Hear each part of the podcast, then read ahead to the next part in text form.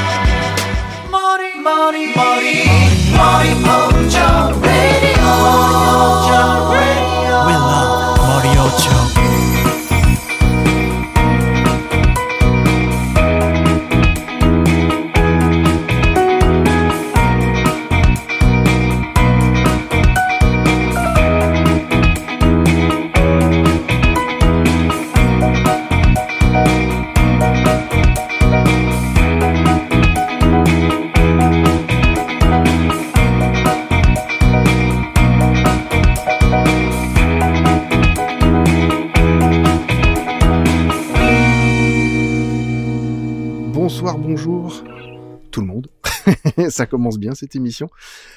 Je vais recevoir aujourd'hui un, petit jeune. Ça change un peu.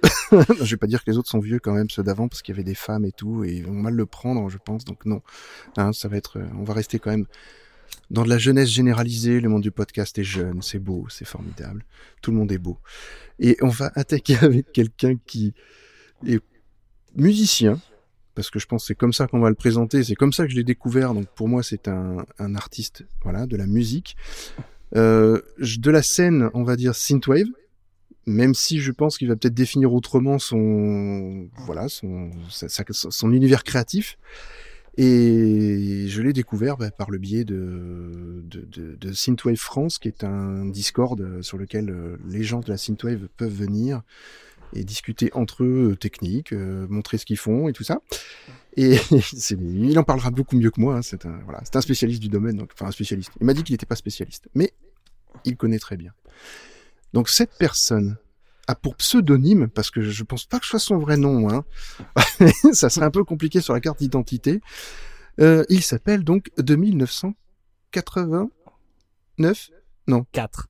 4, hein, c'est ça. hein. 2984. Pourquoi j'ai 9 en tête, moi Mais il y a 2000. déjà un 9 avant. Mais c'est Voilà. ça, non, c'est 2984. Mm, mm, mm. Et en plus, je le sais très bien parce que voilà, je le, je le vois tous les jours euh, sur le Discord, sur le Discord de Plopcast, que vous pouvez rejoindre. hein. N'hésitez pas, je mettrai le lien dans le- les notes de l'émission. Donc, vous pouvez venir rejoindre le Discord de Plopcast. Vous êtes tous les bienvenus et vous pourrez discuter avec ben, de 1984, avec des personnes qui ont déjà été interviewées ici.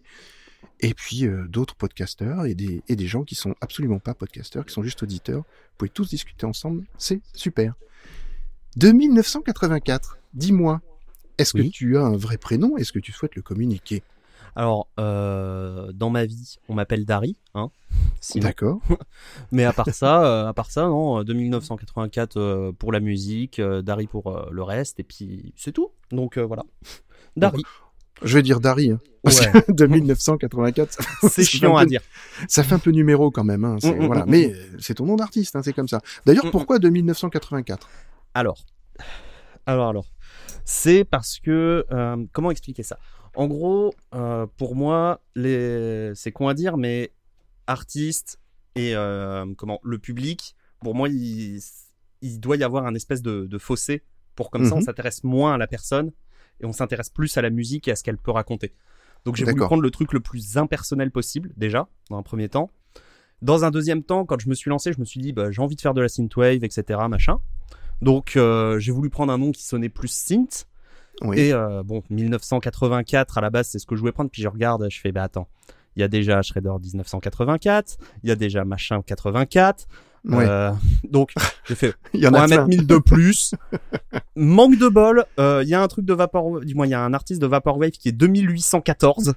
Oui, j'ai cru voir ça aussi passer, Oui, effectivement. Très très bon hein, d'ailleurs 2814 si on aime l'ambiance, euh, l'absence de drum euh, et euh, les nappes de synthé qui durent 8 ans.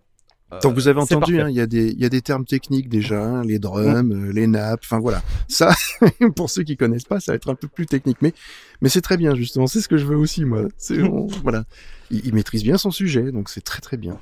Mais de 1984, en plus, moi je trouve que c'est très bien parce que pour moi la synthwave actuelle, c'est des musiques des années 1980. Voilà. Mhm. Mais c'est aussi des musiques de notre euh, voilà de, de Bah oui, maintenant.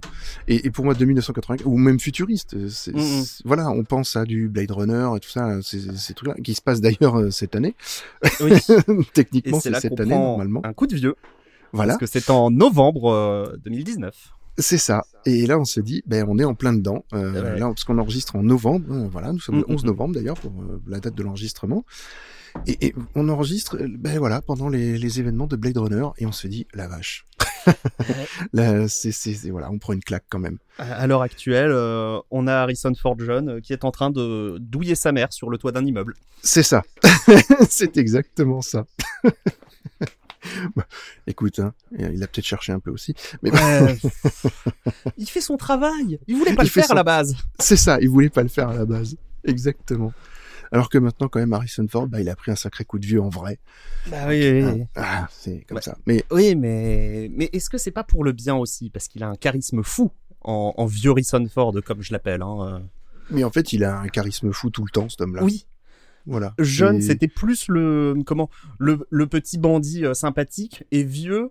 On, on C'est est l'image de Star euh, Wars, hein. Ouais, l'image de Star Wars, l'image Indiana Jones de l'aventureux, euh, C'est ça. etc. Et là maintenant, son rôle euh, dans tous ces films qu'il fait maintenant, c'est euh, le vieux de la vieille qui en a plein le cul et qu'il faut qu'on laisse tranquille. Voilà, qui, qui a de l'expérience, mais lâchez-moi la grappe, quoi. C'est ça. c'est bon, c'est ma guerre. Barrez-vous. C'est pas ma guerre. Ah non, c'était pas le même, ça. non, non, c'est pas le bon lui. Wow, c'est assez particulier. Et alors, pourquoi la synthwave, en fait, plus Bah, particulièrement? C'est un, en soi, c'est un style que, que moi j'apprécie particulièrement. Bon, euh, les synthés, etc. euh, qui, comme je dis, les synthés qui font point. En, en gros, hein, c'est- c'est-à-dire que mon album euh, que j'ai fait, on est quand même blindé. On va pas se mentir. ça, ça suinte de partout les synthés parce que euh, C'est clair. que c'est c'est quelque chose de. On peut faire un peu à peu près tout ce qu'on veut avec des synthés et aussi au-delà de ça, par exemple, la guitare, je ne sais pas en jouer. Euh, La basse non plus, tout ce qui est instrument à cordes, n'en parlons même pas. Donc forcément, au bout d'un moment, on, on se dit bon bah on va prendre FL Studio et puis bah on Ouais. va programmer du synthé quoi. Ce sera plus simple déjà pour commencer. Alors et que c'est puis pas si après, simple que ça. hein. Non, non, non, non, ça, ça a pris un an pour faire ça. euh, un an en partant presque de, de rien, hein, si ce n'est euh, des bases qui me restaient de, de avant. Parce que Ouais. j'ai fait du, du, du piano étant jeune, je, je devais quoi avoir De 6 à 10 ans, je dirais à peu près, du piano. Oui, donc t'as quand même des bases musicales qui sont présentes. oui, quoi. oui, oui. Puis après, j'ai fait une période de vide, puis j'ai refait un peu de la batterie pendant quelques années. Donc, C'est euh, il utile hein, pour la synth. Ouais. la batterie. C'est con à dire, mais souvent on se retrouve quand même dans la synth avec euh, des grosses boîtes à rythme euh, qui Mhm. font le même rythme pendant 4 minutes. Ce que j'ai complètement fait. Hein. Ce- on va pas se mentir, j'ai totalement fait ça à, à beaucoup de moments. Oui, mais ça marche bien. Ça marche, ça marche. Mais maintenant, quand je réécoute, je suis genre, Hum, j'aurais dû, j'aurais dû mettre plus de variations quand même, hein, parce que euh, la base, ouais, mais c- ça c'est le côté euh, voilà perfectionniste. On veut Ouais, toujours oui. faire euh, différemment. Là, on a fait. Mais au moment où tu l'as fait, t'étais content de Mm. toi. Voilà, c'est le Bah, principal. oui, oui, clairement. Et puis même quand je réécoute, je suis quand même content de réécouter en me disant bon bah j'ai réussi à mettre l'affect que je voulais dedans, j'ai réussi à raconter ce que je voulais. Presque personne comprendra, mais euh, moi Alors- ça me parle et euh, Est-ce que tu peux justement redire euh, où est-ce qu'on peut écouter ton album et le Oh, titre bah, de ton oui. album? Eh ben c'est très simple. Ça s'appelle Fin. C'est disponible sur Deezer, Spotify, SoundCloud, euh, YouTube. C'est par- partout. Dans toutes hein, les partout. bonnes charcuteries, quoi. Voilà, dans, dans toutes les bonnes charcuteries, peu importe où tu vas, tu pourras le trouver. Quand on m'a dit, du moins quand j'ai dû choisir sur quelle plateforme j'ai publié, j'ai fait bon bah on- tout. Allez. T'as eu des petits soucis d'ailleurs parce que t'avais, Ah, des- enfin des petits terrible. soucis de pour publier sur certaines plateformes oui. puisque tu fais des reprises Mm. de, ou, enfin des, des covers, on va dire, voilà. Cet enfer. Donc, euh, pour euh, donc sur des morceaux que voilà Mm, de, mm, de musique euh, essentiellement japonaise. Donc Yep. voilà, Yep, parce yep, que tu as une passion pour le cinéma japonais visiblement et les animés et les Bah, mangas. Pas plus que ça en ce moment. Eh C'est ben, j'ai l'impression pourtant. Ouais, je sais que c'est l'impression que ça donne. C'est juste que bah c'est des films de l'enfance, les- tous les, les les Ghibli, etc. Puis c'est des films euh, et des thèmes, euh, les thèmes que j'ai appris en fait par rapport à l'ambiance même de l'album et ce que je voulais raconter avec. C'est c'est des thèmes qui m'ont beaucoup marqué moi et du coup forcément bah pareil un petit peu les notes de ma vie. hein. Je raconte un peu ma life euh, dans dans cet album là donc. euh, ça se ressent. Ouais. Mais alors, je rappelle que, enfin, je rappelle, je, non, c'est- Mm. moi je le sais, mais je, voilà, je vais dire que tu es entre donc la vingtaine et la trentaine. On est, C'est ça. pile au milieu. Ah, tout pile. Donc t'as 25, 25 ans et du coup tu es. euh, C'est pour ça que dit que t'es un petit genou par rapport à moi, Ah bah, clairement. clairement, C'est- hein, mais- c'est c'est pas grave hein, en soi. Mais- Mais non, mais et mine de rien, on s'est retrouvé des points communs et Bah oui. voilà des accroches assez communes sur la musique Mm, et, mm, le, et les univers même euh, animés, manga et tout ça. Donc euh, et moi quand j'ai écouté ton album, la première chose que j'ai dit, voilà, c'est un vrai univers complet, c'est un concept album. hein. C'est vraiment un concept album. Faut le Ah prendre oui. de.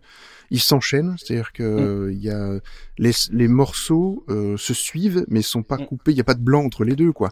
Ah non, non. Voilà, il y a vraiment un- une mécanique et ça raconte une histoire. L'histoire, vous l'interprétez comme vous voulez, vous en faites ce que vous voulez parce que c'est chacun qui va le percevoir comme il veut. Yep. Mais euh, franchement, moi c'est comme ça que je l'ai pris, c'est que c'est vraiment un concept album. euh, on suit une trame et on, on est emporté du début à la fin de voilà de, de cet album-là. Euh, J'ai passé des morceaux d'ailleurs dans, dans une de mes hebdos. Donc si vous voulez, Mm. je sais plus laquelle c'était parce que je voilà j'en fais maintenant.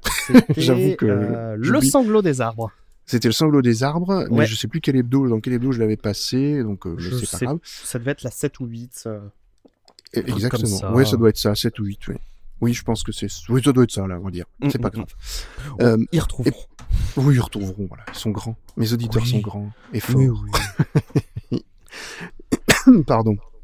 Mais euh, ce qu'on va dire, c'est que euh, pour continuer un petit peu sur l'actualité, Mhm. j'ai sorti une émission qui s'est, enfin, dans les hebdos, en fait, des notes de ma vie. euh, en fait, je vais faire une sorte de, je vais remplacer un hebdo par une mensuelle qui va être, qui va s'appeler donc Saint Esprit, donc sur la sainte, sur la synth, mais c'est pour ça que j'ai appelé sainte. Mhm. Mais Oui. on va dire sur la musique synthétique, voilà, comme ça, Mhm. et synthwave. Et, euh, et ben dedans, euh, Monsieur ici présent hein, euh, va de temps en temps, euh, avec d'autres de ses collègues euh, euh, synthétiseur-man, synth- synthwaver, je sais pas comment, de la scène synthwave, Ouais. euh, faire quelques reprises euh, bah, spécialement pour l'émission. Alors j'ai demandé, je lui avais demandé ça comme ça totalement par euh, par culot, hein. Ah au oui. culot j'y suis allé. Et ben voilà, ça l'a tenté. Alors, il m'a dit, euh, je sais pas si je tiendrai le rythme, mais Mais clairement, ouais, c'est bah, c'est cool en fait. Hein. Euh, Ça me permet aussi de me mettre un petit peu euh, sur du cover parce que bon, j'en ai fait quelques-unes, mais c'est un exercice complètement différent. C'est super intéressant. Après, faut voir moi sur mon rythme de prod quoi, parce que c'est ça. Oui, mais mais après, j'avoue que Mm. t'as voilà, je t'avais demandé comme ça, et le, le lendemain j'avais déjà un morceau quasi fini. Donc, euh, mais bon, t'as- Oui. tu m'as dit que t'avais triché parce que ça faisait longtemps Oui. que tu bossais dessus. ouais, bah, je- j'avais bossé dessus il y a quoi 6-7 mois, puis je fais, bah, je récupère les patterns et puis bah, on rechange tous les sons, on va réorganiser tout ça, puis ça ira mieux. Exactement. Et vous allez voir, ce sera une belle surprise. Donc, euh, franchement, euh, c'est très très bien. Et puis, ben, j'ai d'autres donc de, de ses collègues, amis et tout ce qu'on veut de la scène synthwave euh, ben, qui se proposent aussi de, de faire quelques reprises. Donc, je suis très content. Et, et puis, euh, s'ils peuvent, ils alterneront euh, chacun de leur côté. Ça laisse quand même quelques temps Ah pour oui. produire quelque chose. Et au final, je pense qu'on fera une sorte de mini-album euh, euh, quand tout sera, euh, quand il y en aura peut-être une douzaine de morceaux. Ben, on essaiera de se faire un petit album qu'on pourra peut-être très bien mettre sur un SoundCloud, euh, des notes de ma vie, et hop, euh, tout sera écouté. J'en sais rien, on verra. Chacun aura sa production et moi je le rajouterai. euh, on verra comment on va faire ça. Ah oui, on verra au moment venu. Exactement. Et ça permettra de faire euh, un petit truc sympathique euh, qu'avec que des reprises comme ça. Ça pourra faire un peu de, Mm. de publicité pour les artistes qui vont le faire. Et puis un peu pour les notes de ma vie aussi, tant qu'à Oui. faire. Soyons fous. Faut bien, faut dire que c'est, hein, faut faire, faut, faut Ah avoir oui, des petits oui, oui. projets comme ça pour se faire connaître. Exactement. Donc c'est très bien. Si on passait dans le vif du sujet de cette émission, parce que ça fait déjà un quart d'heure quasiment, enfin un peu moins d'un quart d'heure qu'on discute euh, sur qui tu es et, et ce que tu fais, mais ce qui est très intéressant, Yes. hein, parce que voilà. Et on va commencer par ton premier choix. Alors, je vais expliquer quand même aux, aux auditeurs. Quand je lui ai dit, il faut à peu près quatre morceaux, euh, faut choisir quatre morceaux, en gros, entre trois et quatre, pour raconter un moment de sa vie, euh, expliquer quel est le rapport entre cette musique-là et ce moment de vie important. Enfin, vous connaissez maintenant le concept de l'émission, pour ceux qui ont l'habitude d'écouter. Et puis un morceau supplémentaire qui, euh, voilà, qui donne la pêche, qu'il qu'il a envie d'écouter tout le temps. Monsieur m'a sorti une liste, j'ai pas compté, hein, mais je pense que c'est un peu comme euh, Toxic Avenger. Je Mm. crois qu'il Ah y en ouais, avait bah, une une quantité astronomique. Bah, Quand je t'ai donné, je t'ai dit désolé, euh, j'ai fait une Toxic Avenger. Je- C'est voilà. ça. On, on est C'est une sur, liste, je euh, crois, c'est 34 une ou playlist. 35 morceaux. Hein. Euh, Oui, Euh, c'est oui. une playlist. hein, C'est une playlist, mais une grosse. voilà, oui, à peu près une trentaine de morceaux, on va dire. Et alors, moi, ce qui m'a surpris, dans ce- en tout cas dans son choix, c'est la variété du choix. Ça va de, vous allez voir, on a, enfin, j'ai fait un choix dans, dans, dans ce qu'il m'a proposé. Ça part dans tous les sens et on sent justement le, la culture de ce garçon euh, très ouverte. Donc sur le sur la musique et c'est il va pas proposer que de la synthwave quoi. Euh, Bah, vous allez voir que c'est propose très quasi pas en fait. Ça, Ben c'est ça le, le truc. Il y en a, il y en aura. Alors, ce sera même de la dark synth pour être plus précis. Mais Yes. euh, vous allez voir. Et en plus, ça n'a rien à voir avec ce qu'il fait comme musique. euh, Enfin, en tout cas, rien à voir avec son album, qui est pas du tout de la dark synth. Euh, on pourrait le définir comment d'ailleurs ton album? Moi, j'appelle ça un, un gros bordel. C'est de l'électro, quoi, tout simplement. On, rien que le premier morceau, déjà, on est sur une intro de type étrange. Après, euh, on part sur euh, de la synth un peu dansante. Après, on part sur de la dark. Après, on repart sur de la chill. On part sur de la, de la synth un peu plus euh, émotionnelle, on va dire. Mhm. Encore un deuxième morceau d'émotionnel. Puis, on part sur de la synth dansante. Puis, après, on fait des reprises en lofi. On a une interlude euh, qui n'est pas vraiment classable, si ce n'est électro. Parce que, Oui, voilà. Il y a, voilà, il y a, il y a des chœurs, il y a de l'orchestre qui, qui pop de nulle part. c'est ça. Mais, Je- et, je veux- et beaucoup de voix, Oui. beaucoup de voix, beaucoup de paroles, un Euh. peu, euh, un peu comme Chinese Man en fait dans, dans ses morceaux. euh. Ah, ça me fait samples. beaucoup penser. J'aime les les samples. samples là, ouais, exactement. Mais ça passe très bien. Mm. Ça passe Bah, très très bien. Merci, merci. J'aime beaucoup. Alors peut-être que tu un jour tu vas sampler euh, bah, le morceau, en tout cas l'artiste que dans ta musique à toi, tu vas peut-être sampler cet artiste-là. Ah, ça, ça serait bien, mais euh, que choisir? C- dans alors, tout ce qu'il a fait, euh, c'est compliqué. alors l'artiste, voilà que, que tu m'as proposé, c'est Hubert Félix Thieffen. Euh, et tu m'as proposé deux morceaux, mais moi j'ai choisi en fait le chaos de la philosophie.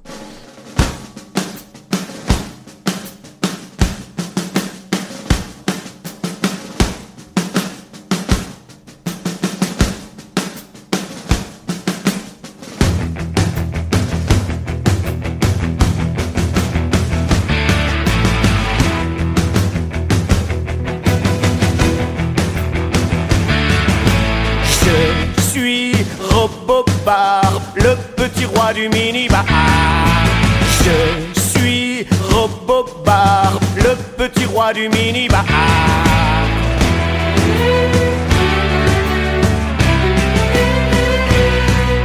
De whisky glacé en whisky glacé, on va finir par attraper l'onglet. On va finir comme des pingouins givrés, complètement fin du CD cérébré. Je suis Robobar, le petit roi du minibar. Je suis Robobar, le petit roi du minibar.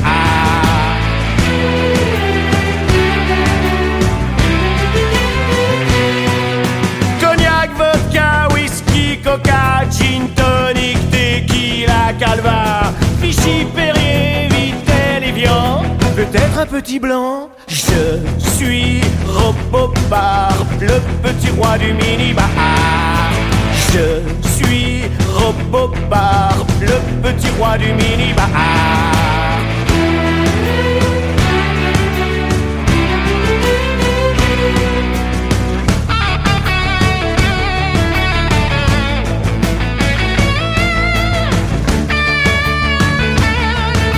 Je suis Robobar, le petit roi du minibar.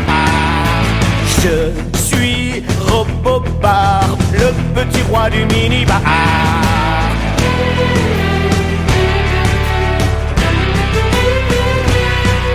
De whisky glacé en whisky glacé, on va finir par attraper l'onglet. On va finir en amande classée sur la liste des cœurs désaffectés. Je suis Robobar, le petit roi du minibar. Je suis Robopar, le petit roi du minibar. Je suis Robopar, le petit roi du minibar.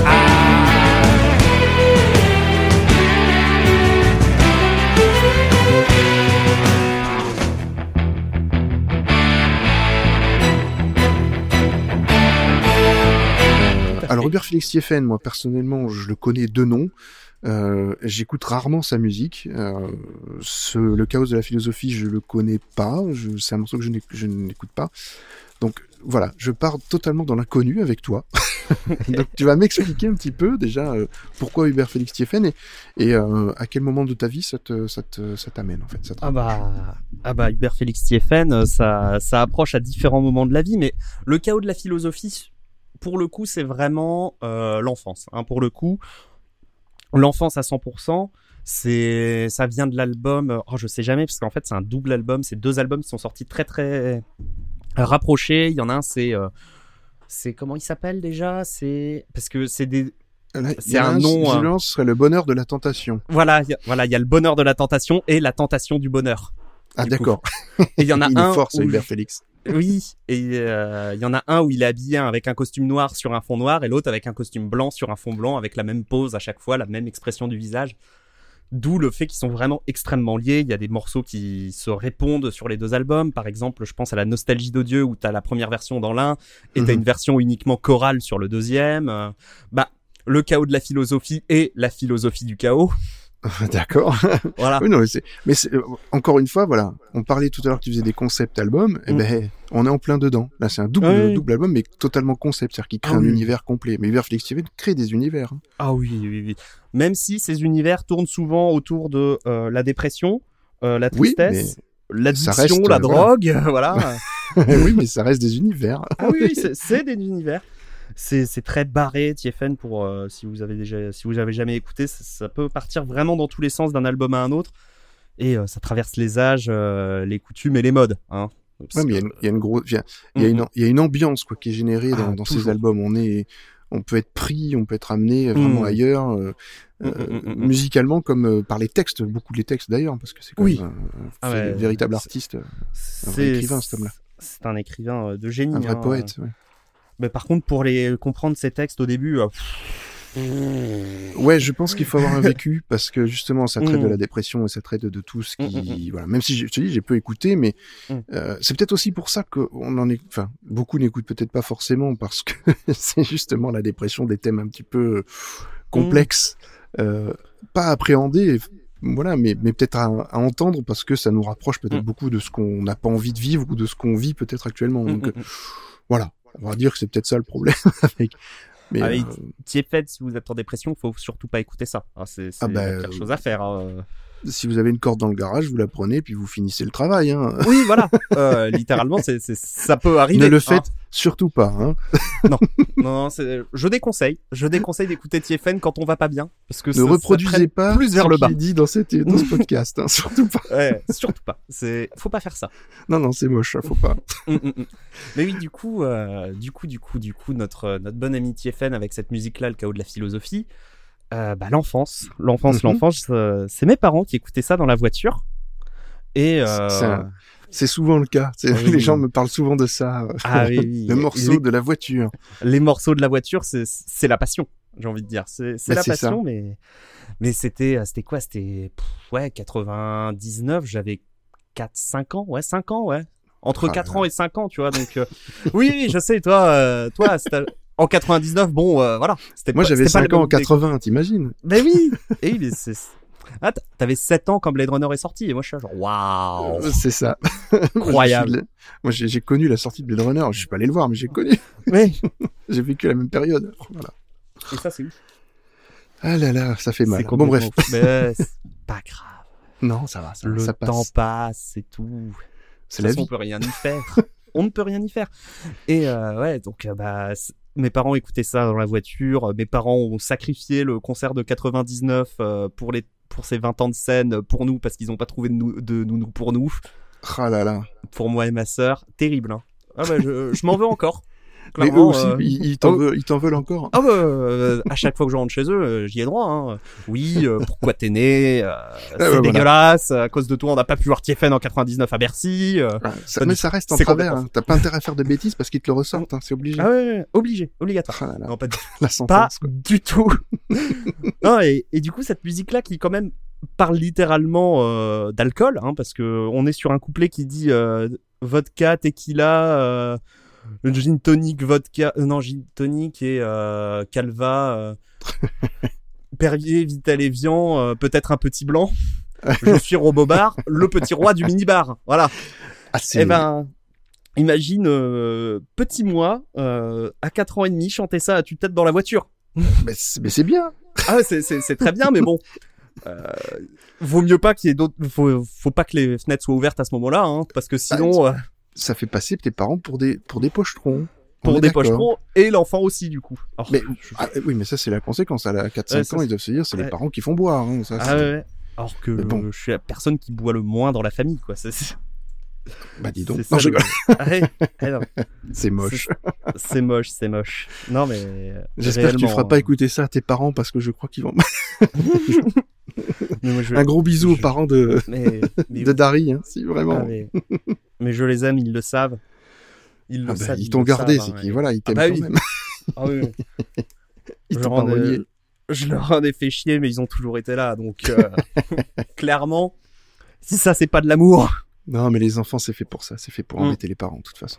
Oui, oui, oui. oui. C'est de base. Je veux dire. Mais voilà. Je connais. et du- Du Je coup, maîtrise euh, le sujet. Du coup, mes parents, quand même, m'ont transmis euh, énormément de musique hein, quand, quand j'étais jeune, que ce soit, euh, bah, ce soit du Tiefen, euh, du Blue Oyster Cult, du Queen. euh, ils avaient une grosse, grosse culture rock. Ouais, du police aussi, t'as mis, donc je pense que ça vient de, oui, voilà, ça vient Pareil, hein, c'est la même époque, hein, Police avec Sting, Wal- Walking on the Moon et tout ça, Roxanne. pff, fantastique tout Ah ça. bah, c'est clair. ceux qui m'ont donné tout ça, et maintenant, bah, moi, je suis en mode, bah, à moi de leur faire découvrir des trucs. Ouais, mais c'est ça. Mais, mais Hmm. c'est le, le passage, de, enfin, une sorte de flambeau, tu vois, qui est passé de génération en génération. Mais c'est intéressant parce que Hmm. toi, ce qui est marrant, c'est que tu fais de la synth, Hmm. donc euh, une musique très connotée euh, nostalgie euh, des années 80. Ouais, ouais, bah oui. Et voilà. Et c'est- marrant parce que toi, tu les as pas connus ces années-là. Non, pas Que du tu tout. fasses ce genre tout. de musique. Et il y en a beaucoup visiblement sur le sur le, le Discord de, de Synthwave Ouais, France qui sont dans ce, dans ce cas de figure. Ouais. Donc, est-ce que c'est euh, justement ce, ces souvenirs-là de des périodes euh, de jeunesse euh, et, et que, que tes parents pouvaient raconter de ce que eux ont vécu dans les années 80 qui t'ont fait amener à cette musique-là ou pas du tout Ou est-ce que c'est justement les musiques qui t'ont fait écouter qui t'ont amené à ça? Eh ben, pas du tout, parce que mes parents, dans les années 80, ils étaient en mode, bon, il y a le rock, et tout ce qui se passe avec des synthés, là, c'est à la poubelle. Hein Ah. c'est, Ah, c'est-à-dire que mon père, tu lui mets des synthés, il a genre, ah, Ah, ça pique. là là là là, ça pique. Hein. Il, il a du mal quand il y a que du synthé, des casse réverbérés et, et des boîtes Ouais. à rythme. Il est là genre, ouais bon quand même, euh, voilà. hein. Par exemple, là, les, les albums de Tiefen des années 80 où il, était, il en avait fait deux à New York justement qui sont euh, Bluesy Mental euh, Mhm. et euh, Météor Furnada, Météo Furnada, qui sont totalement casse clair réverbérés, voire réverbérés. On met de la réverb, plus de réverb, toujours plus de réverbération. les années 80. Ah ouais, ouais, les années 80, euh, bah, bah, c'est résumé dans ces euh, deux albums-là, hein, littéralement. Bah, c'est les deux albums qu'il déteste. Hein. C'est Ah, marrant. hein. en live maintenant parce que euh, TFN réadapte toutes ses musiques en fonction du style qu'il a. euh, Au Dans le moment. Par exemple, euh, bah, si on prend le live Scandale Mélancolique Tour en 2006, on passe sur du gros post-rock, euh, très ambiante, un peu grave, sale, etc. Donc euh, voilà, ah, sur des musiques qui sont à la base euh, du full synthé avec des casse réverbérés. Ouais, donc c'est c'est quand même très particulier, ouais. Oui, mais mais enfin moi je pense que euh, et toi Mm. je- tu dois aimer voilà mais euh, euh, c'est vrai que pour tes parents qui n'aiment pas ou ton père qui n'aime pas ça je sais pas si ta, Mm. ta mère euh, est plutôt Elle dans est- le même état d'es- même état d'esprit Elle est plus ouverte sur les synthés. Par exemple, bah, je lui ai fait découvrir Perturbator et tout. Elle, elle, est- elle est venue avec euh, avec moi en live. Mon père aussi, mais c'était plus en, en tant qu'accompagnateur. Il était là genre bon, c'est sympa à voir et tout, c'est un beau show, mais euh, je passe pas quand même ma meilleure vie quoi. C'est sympa mais sans plus. Il a encore du mal avec Perturbator et autres. Mais euh, sinon, ma la Dark c'est genre, particulier euh, quand même hein. Mm. Mais- Attention. La Dark Synth, il y arrive déjà plus parce qu'il y a ce côté euh, violent, métal, euh, très bah, Oui. très typé métal. Donc, euh, et comme ils se sont mis au métal depuis quelques années maintenant, oui d'accord donc du coup, ils ils s'y retrouvent un peu plus dans, dans Perturbator, mais c'est pas encore ça quand même. Hein. On, on est, ça, ça fait trop point pour lui quand même. d'accord alors Perturbator on va y revenir tout à l'heure parce que ça Oui. fera partie d'un d'un des d'une des sélections qu'on a faites Hum, hum, hum. ensemble du coup euh, voilà pour enfin que j'ai que j'ai choisi dans ta liste et que tu as validé forcément Bah, euh, voilà non, tu prenais ce que tu voulais. Hein. C'était. Ben, c'est ça. Mais Choisis pour moi car je suis incapable de choisir, comme dans la vie. je- voilà, bah, j'ai choisi et euh, c'est fait. Mais alors, du coup, tu parlais que tes parents étaient très métal. Et enfin, j'aime pas ouais. dire du coup et je le dis à chaque fois. Bon, Mhm. euh, voilà. Pour l'occasion, on parlait de métal et on a justement dans notre liste un petit groupe très peu connu. Que franchement, personne euh, le connaît. hein. euh, ouais, je pense qu'il est très confidentiel. hein. Ah oui, oui, oui, Euh, oui. pff, Il a jamais fait de Stade de France. euh. C'est un peu un peu confidentiel comme ACDC, Mm. tu vois. euh, Oui, voilà, Euh, ça, au même niveau de confidentialité. Voilà, je pense. Hein. On est dans Mm, cet mm, mm. état-là. Euh, même, ouais, ça représente même pas le métal dans tous les cas, parce que c'est pas, pour certains, c'est pas vraiment du métal. euh, voilà. Ah, bref, non, c'est un groupe. Je sais même pas si on va en parler. Finalement, on va passer à l'autre. Non, allez, troisième musique directement, ça, ça vaudra Non, mieux. non, allez, on va le garder quand même. Oui, Alors, c'est Metallica. Voilà. T'as choisi du, donc, du Metallica oui. avec un titre qui s'appelle To Live Is To Die.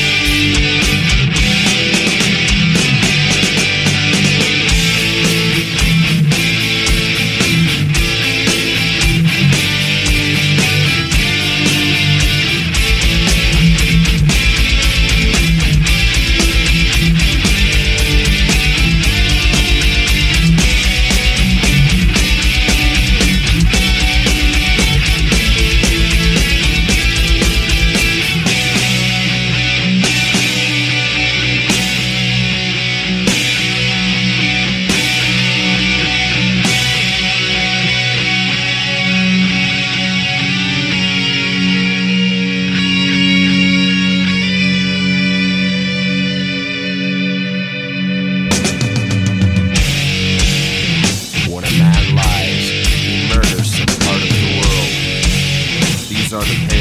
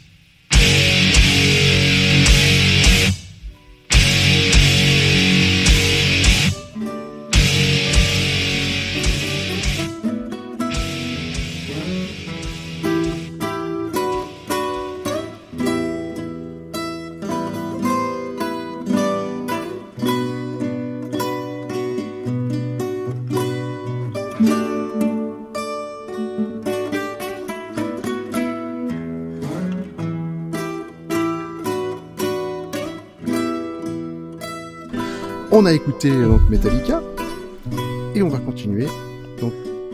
Et Metallica, c'est excellent, évidemment. Enfin, c'est excellent. Voilà. Jusque euh, bon bah le Black Album, euh, jusqu'au Black Album. Après, Load et Reload sont sympas, mais euh, C'est euh, Ça s'éloigne, hein. Du mal aussi, ouais. ouais, ça, ça s'éloigne un peu. Bah, justement, partie trop variétoche. Hein.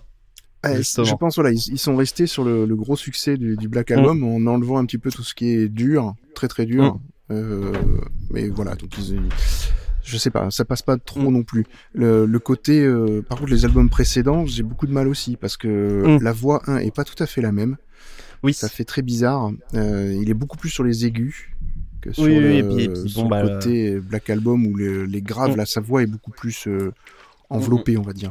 Bah, et bien mieux mixé déjà. C'est peut-être ça le problème en fait. parce que euh, parce que les quatre premiers albums euh, ils sont mixés euh, bah, comme les albums des années 80 c'est-à-dire euh, du moins les albums de métal des années 80 c'est-à-dire extrêmement mal euh, on, on perd la moitié du moins on perd quasiment toutes les graves euh, ah, mais les voix sont beaucoup trop aiguës euh, les niveaux des instruments n'en parlons même pas la, la, la grosse question on l'entend c'est c'est génial c'est incroyable donc euh, bon Ça fait, ouais, c'est- l'impression que ça m'a donné, quoi. Hum. Quand je les ai oui, il y a pas euh, longtemps. To Live is to Die, du coup, c'est du quatrième album, c'est de Injustice for All en 88, Mhm. track euh, instrumental, et euh, c'est un plus, c'est en fait c'est une musique à la base qui est en hommage au bassiste Cliff Burton qui était sur les trois premiers albums, qui est mort pendant une tournée euh, accident de bus euh, terrible, tragique, hein.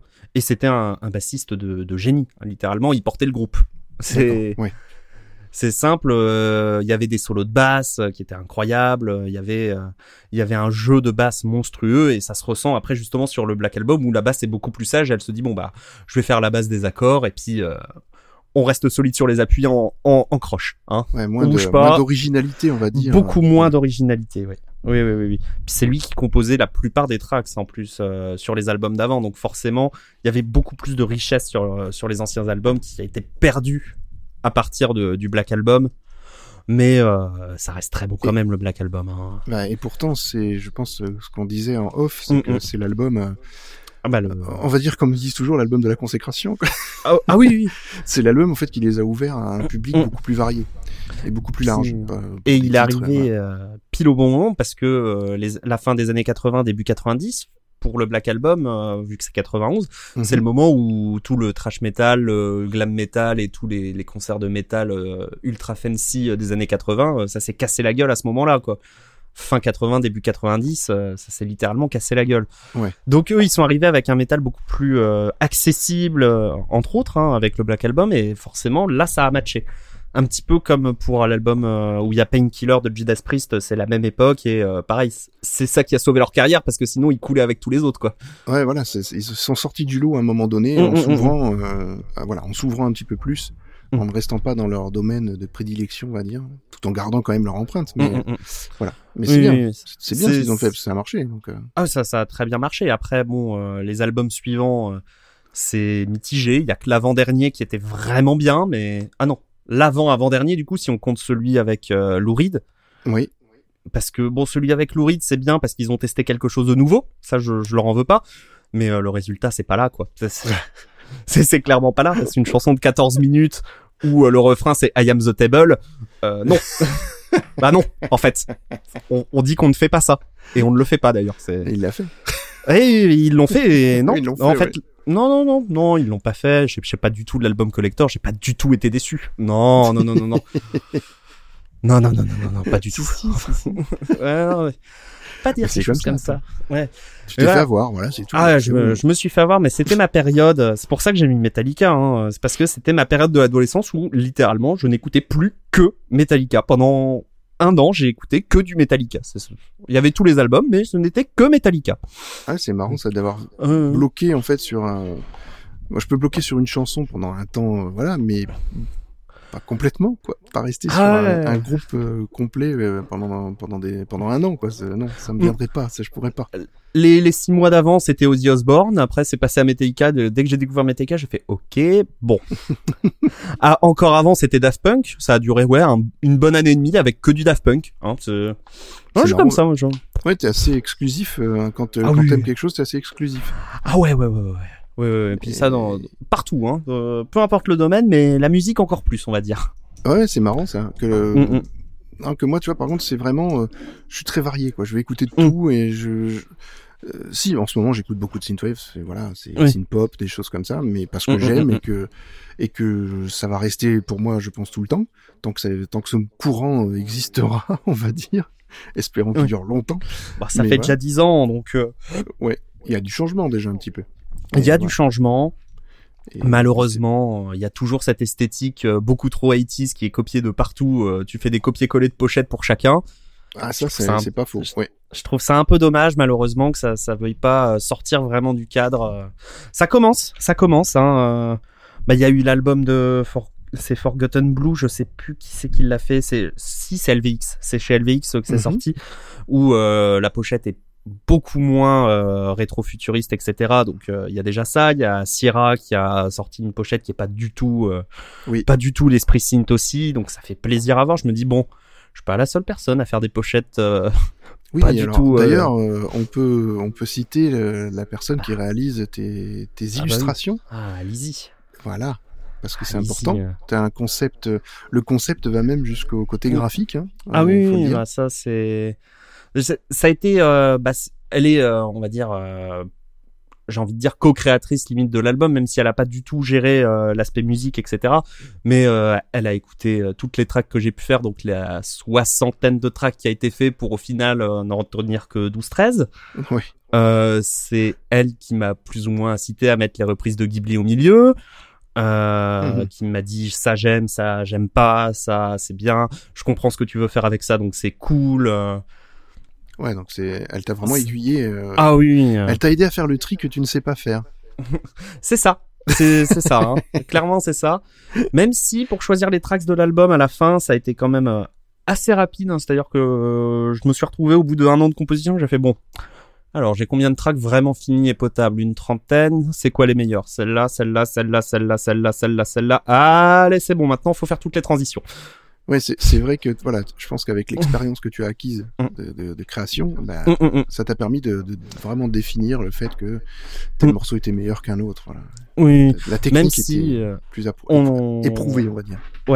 Alors qu'il y a des morceaux dedans qui datent de euh, à trois mois de composition. Par exemple, bah, la Moonlight et euh, Adieu, ces deux-là, elles ont été faites en deux jours à peu près. Hein. Ouais, mais quand t'es dans un thème, je pense que C'est ça. Bah, t'es- euh, que tu l'as, tu t'es à Mm. fond dedans, quoi. Et ah bah, tu- ça a fait une après-midi première musique, la deuxième après-midi la deuxième musique. bah, c'est Comme bien. ça. Oui, ça a été rapide au moins. Ça a été rapide. Maintenant, je regrette parce que c'est quand même une boucle de six minutes pour chacune. Hein. On va pas se Oui, mentir. mais ça fait partie de du Ça concept. crée l'ambiance, Voilà. ça crée l'ambiance, c'est sûr, mais un petit peu plus de variation n'aurait pas fait de mal. Mais les variations viennent peut-être d'a- Mm. après, tu vois, avec Ouais, ouais, suivant. C'est Mm, mm, ton, ton album est varié, donc voilà, c'est Oui. la variation vient là.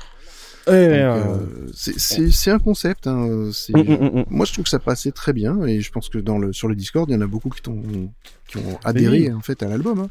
Bah oui, Donc, tout à fait. euh, je suis à Il y a. Rémi, euh, voilà, euh, qui a adhéré. Il y a Winnie Taniguchi aussi qui a, qui a beaucoup, beaucoup aimé. Puis devant, Donc, je euh, suis, je suis devant un genre.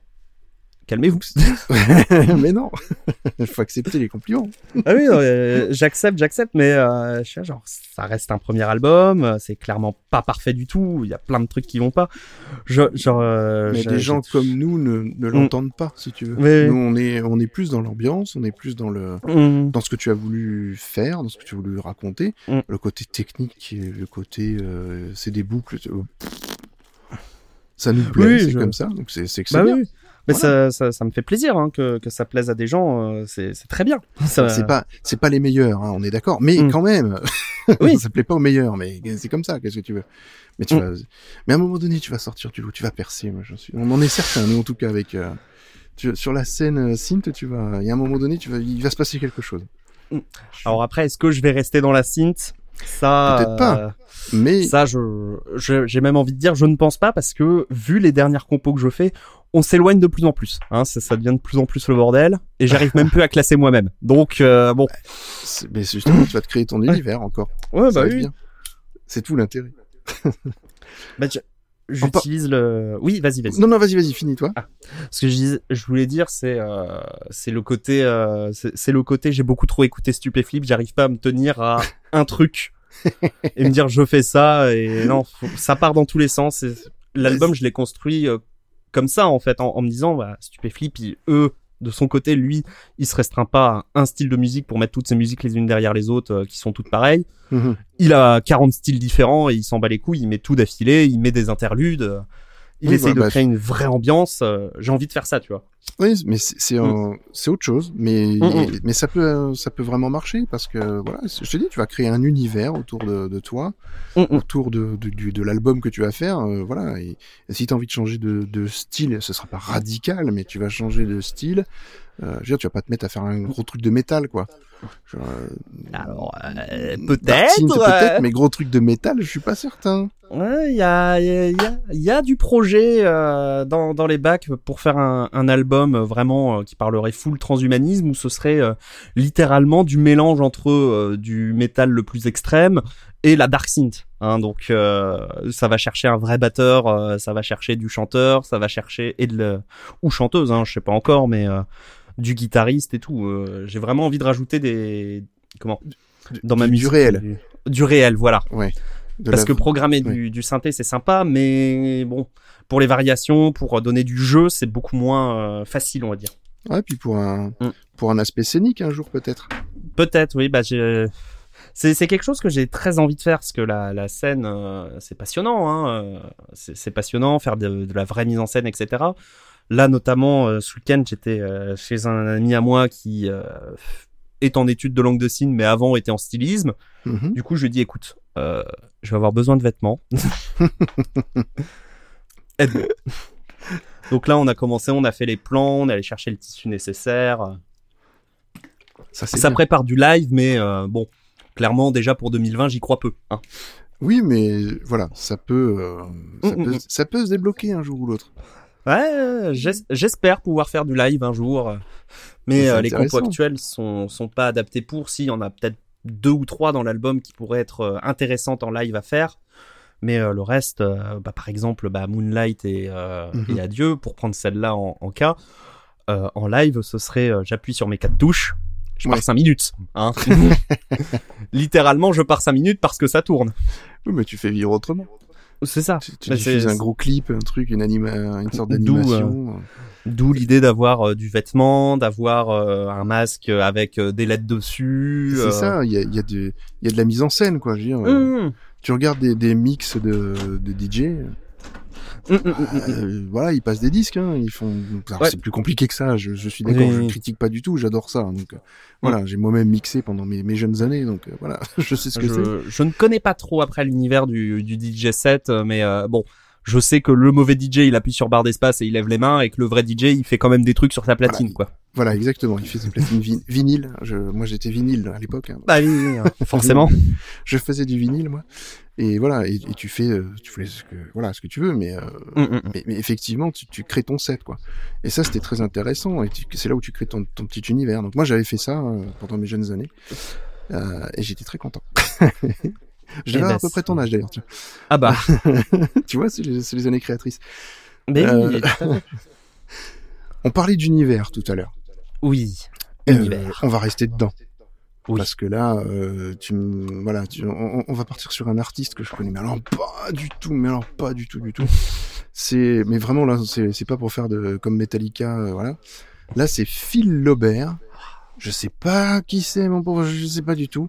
Et le titre, c'est Distant Stars Trailer Score. Donc c'est un titre qui est diffusé sur un trailer de jeu, de ce que tu m'as expliqué. Mhm. Donc on Yep. va l'écouter tout de suite. Allez. Et après, on va en reparler ensemble parce que c'est très déroutant.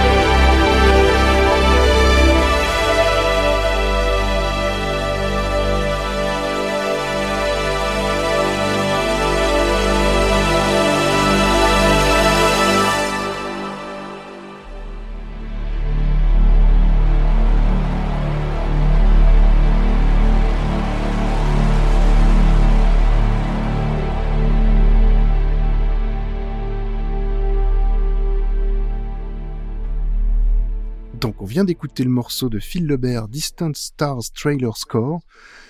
Mais dis donc, j'ai un super accent ce soir, mais qu'est-ce que c'est que Incroyable, c'est magnifique. C'est les hebdos, je parle comme un âne et on a l'impression que j'ai une patate chaude dans la bouche. Et là, euh, je sais pas, je m'ouvre, ça doit être, la- voilà, Mais, ça doit être euh, la synthwave, je- me, moi, quand j'écoute les hebdos, je me dis c'est enregistré euh, tôt le matin, on est au réveil, il y a le petit café, voilà. Je- Non, en fait, c'est enregistré tard le soir. hein. Ah, bah, c'est à peu près les mêmes périodes du coup, hein, tard le soir, tôt le matin, on est dans le même état en général. C'est un peu ça le Mais problème. c'est bien, moi, je, je le mets le lundi matin, j'arrive au travail, hop, bah, un petit c'est cool. hebdo, et puis ça, ça m'ambiance pour le reste de la semaine, hein, euh, clairement. Mais oui, Donc, alors, Lover. euh, Phil quoi. Pourquoi Phil Lebert et Distant Stars Alors. Trailer Score, quoi? Pourquoi? Alors, alors, Phil Lauber, déjà, euh, pour resituer un peu le contexte, ce monsieur euh, fait en fait quasiment exclusivement euh, beaucoup de commandes pour des musiques de trailer, etc.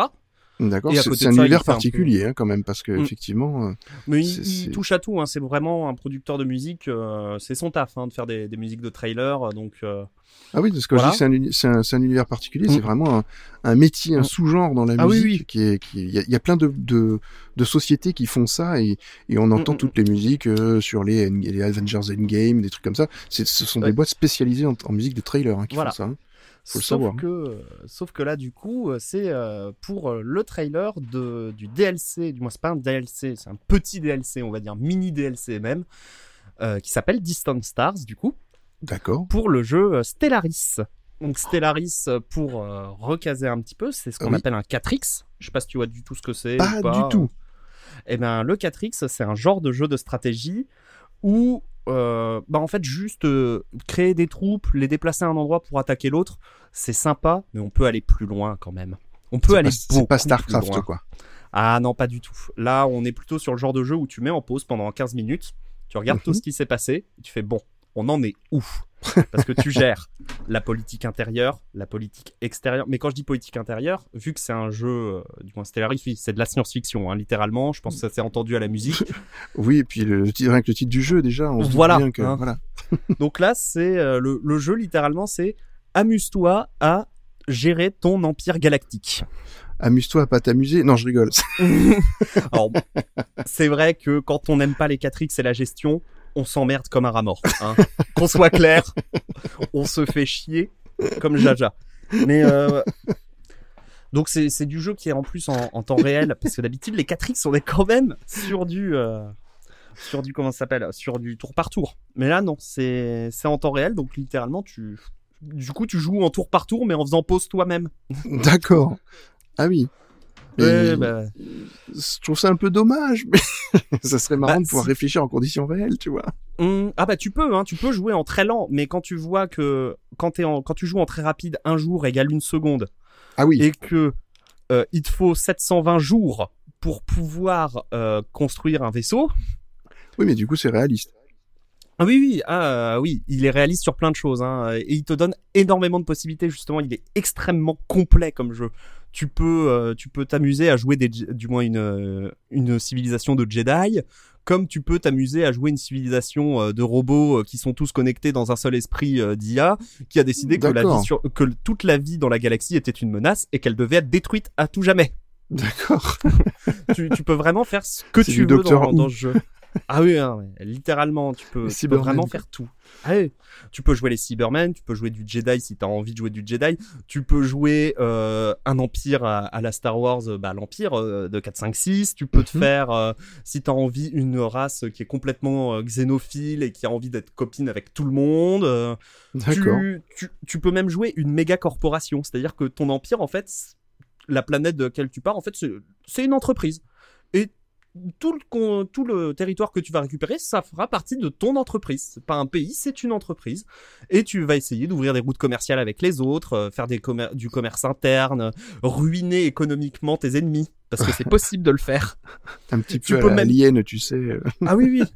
les Bah- grosses corporations comme ça qui géraient. Mhm. euh, Bah, récemment dans le jeu, j'ai fait un build que j'ai appelé la scientologie. D'accord. Oui, Donc, une méga corporation. Oui, le, oui, j'avais nommé le, le chef euh, Tom Cruise. Ah bah tu vois. Évidemment, hein. Évidemment que c'était Tom Cruise le chef. Et euh, l'héritier, c'était Travolta. Ah, voilà. Ah bah oui, bah attends.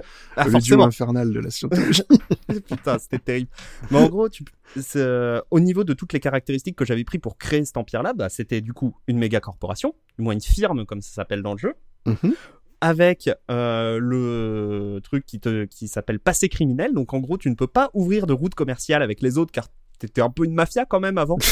Mais tu peux ouvrir ce qui s'appelle des, des succursales, donc euh, des, littéralement des bouts de ton entreprise, chez n'importe qui d'autre sans avoir à faire d'accords commerciaux avec eux.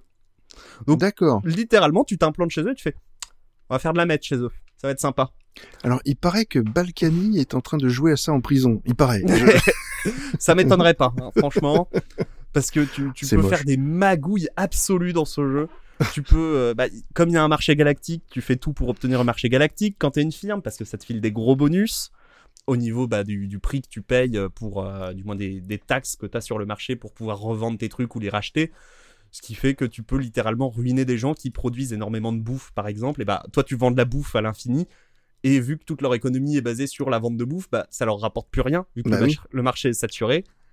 Et ils sont là, genre, ah, bah, on a plus d'argent. Ah, bah, on banqueroute. Ah, bah, tout le monde est en train de foutre la merde sur nos planètes. Ah, bah, notre empire est divisé. Mince. Ah, c'est un jeu qui est, oui, comme tu dis, c'est de la pure stratégie et de la Ah oui. gestion et tout. Et- mais, mais visuellement, ça, c'est comment? Eh bien, visuellement, il y a plusieurs états, on va dire, tu as plusieurs visibilités. Tu as la carte générale de la galaxie où tu as tous les petits points qui représentent les étoiles avec euh, à tel endroit, tu as telle flotte, à tel endroit, tu as tel vaisseau de construction, tel endroit, tu as telle planète, euh, machin. Tu as ton écran, euh, du moins, après, tu as plein de petits panneaux pour te dire euh, les différentes factions que tu as dans ta. Comment? Les différentes factions, euh, les partis politiques, hein, littéralement, Mhm. de, de ton empire, avec euh, est-ce qu'ils sont contents, est-ce qu'ils sont pas contents, il y en a combien de pourcents dans ta population qui font partie de telle partie, soutiennent ou pas, quelles conditions ils veulent euh, que, tu mettre en que tu mettes en place pour qu'ils soient contents? Ouais, donc il y a une vraie gestion politique de, Ah oui, de, oui. de tout, quoi. Enfin, économique, politique, euh, Mmh. environnementale, certainement, Tu- euh, militaire. Tu peux gérer aussi les espèces qu'il y a dans ton empire. À tel Ouais, point donc que voilà, si tu ouais. as les bonnes, euh, les bonnes caractéristiques, genre imaginons que tu sois au pif, euh, que tu aies décidé de faire un build de euh, rassemblement national et que tu décides que l'intégralité de ce qui n'est pas de ton espèce doit mourir, eh ben, Ouais. tu peux faire des camps de concentration et purger les gens. Hein. Ah, ouais, littéralement. Il y a pas de Oui, blocage, quoi. Ah, il n'y a aucun blocage. C'est oui. les jeux de chez Paradox. Hein, euh, Paradox qui euh, principalement font que des 4X. Donc ils ont fait euh, la même chose avec la Seconde Guerre mondiale où tu peux faire tout ce que tu veux. Ah, par exemple, tu peux jouer un Hitler pacifiste hein, si t'as envie dans, dans Ouais. Heart of Iron. Hein. Ça aurait été bien, mais Oui. ah bah, il y a, y a des gens qui se sont amusés à faire ça justement, à faire un Hitler pacifiste et d'un coup d'un seul, bah il y a pas de deuxième guerre mondiale. Bah, faut que ça coupe le jeu. Il y a plus de... Ben non, non, mais- et puis après, au bout d'un moment, ils arrivent à se péter la gueule, mais autrement, genre c'est la France qui attaque les États-Unis. euh, ça, ça- D'accord. ça part, ça peut partir en couille très très vite dans Heart of Iron. Hein. Après, euh, Stellaris c'est différent parce que bah, comme c'est galactique, tout ça, euh, c'est- n'importe quoi, ça n'a aucun rattachement avec voilà, quoi. Exactement. C'est moins représentatif. euh, Tu, Mm, tu mm, t'accroches peut-être moins. C'est peut-être, C'est ça. t'as peut-être plus de facilité à faire des choses que tu ferais pas si t'étais Ah, avec mm, des hommes, on va dire. Oui, voilà. Tu, il y a un grand sport sur Stellaris notamment, c'est de faire euh, le ce, qui, s- ce que les gens appellent dans la communauté euh, le Imperium of Man ou le Deus Vault, qui est bah, des gens spiritualistes, xénophobes et militaristes. C'est des gens Et- sympas, dis donc. Oui, oui. et tu prends des humains hein, bien sûr pour le faire. Et Ah ton bah oui. objectif c'est de tuer tout ce qui est différent. Hein, c'est voilà. Étonnant. Ça, ça rappelle des choses, quoi. C'est ça. Qui- c'est pas les Et- meilleurs moments de la, de la vie, mais. Non, Mais bon. Alors, mais alors, c'est quoi le, le rapprochement donc euh, de, de ce jeu-là? Parce que du coup, c'est le jeu Mm. et la musique qui font que. ah bah, alors, pourquoi d'ailleurs la musique du trailer t'a tant marqué? Bah, je, je jouais au jeu tranquillement, tout ça, j'avais pas encore acheté tous les DLC, etc. Et là, euh, j'arrive, euh, j'arrive sur YouTube, je regarde et là je fais tiens, Distant Star, je l'ai pas, il y a un trailer, je le regarde et j'entends la musique du trailer. Et ben, c'est simple, j'ai, cherché directement où était la musique, j'ai trouvé que c'était Phil Ouais. j'ai lancé la musique, j'ai fait lire en boucle, c'est resté deux heures. Hein, voilà, la musique fait deux minutes, c'est resté deux heures comme ça. Ce synthé en plein milieu pour l'arrivée qui fait il est majestueux, il est pff, incroyable. C'est c'est typiquement le genre d'ambiance, euh, on va dire grandiose, grandiloquente, qui te fait comprendre que c'est l'espace est gigantesque, qu'il y a énormément de vide dans ce monde, euh, qu'il y a énormément de choses qui sont cachées aussi, parce que c'est tout le principe du DLC. euh, ce DLC-là, en fait, rajouter euh, un petit amas d'étoiles qui était complètement déconnecté du reste de la galaxie, parce que tu as des, bah, le fameux principe des hyperlignes, hein, Mhm. où tu peux passer d'une étoile à une autre, mais pas forcément toutes les étoiles qui sont autour. D'accord. Je Tu as, des ouais. passages euh, précis, même si après tu as une technologie qui te permet de le contourner, mais euh, bon, Oui, mais c'est voilà. autre chose. c'est encore autre chose. Mais Et c'est du coup, ouais. ouais, cet ce petit amas d'étoiles là, tu dois faire toute une série de quêtes parce que tu as des quêtes dans le jeu qui te permettent de raconter une histoire. Du coup, euh, le jeu se permet de te raconter des histoires comme ça via des enchaînements de quêtes, via euh, les relations géopolitiques que tu as avec les différents C'est du jeu en ligne, euh, hein, on est d'accord. C'est ah, c'est du jeu solo. C'est Ah oui du jeu solo, mais tu peux jouer en ligne avec d'autres. Mais je trouve que c'est intéressant de jouer avec d'autres personnes, mais c'est limite plus intéressant de jouer avec des IA parce que t'es tout seul dans ta bulle en fait. d'accord. Tu vois, je pensais vraiment que c'était un jeu euh, MMO, quoi, jeu du style MMO. Ah, ah, pas du tout. Tiens, euh, je te, je je montrerai de- quelques petites captures d'écran après, comme ça Ah oui. euh, tu pourras voir euh, à quoi ça ressemble. Mais euh, non, non, on est très très loin du MMO. hein. En général, tu lances une partie, tu mets euh, 16 IA, toi et puis euh, des empires déchus, et c'est réglé. Hein. C'est- D'accord, c'est marrant ça. Tu vois, j'étais persuadé que c'était un MMO effectivement et que et que voilà, il s'était vendu dans, dans cet Mm. esprit-là. Mais, ah, mais c'est marrant. Ah c'est- euh, c'est étonnant du coup. euh, c'est très intéressant comme euh, comme le, le jeu. 4X c'est très peu MMO en soi. Il est beaucoup plus centré sur tu te fais tes parties chez toi. euh, tu comme ça tu peux vraiment régler tout ce que tu veux comme tu veux. T'as pas la compétition n'existe pas vraiment même si les jeux sont extrêmement durs. On va pas se mentir. Stellaris première fois que t'arrives tu douilles. Hein.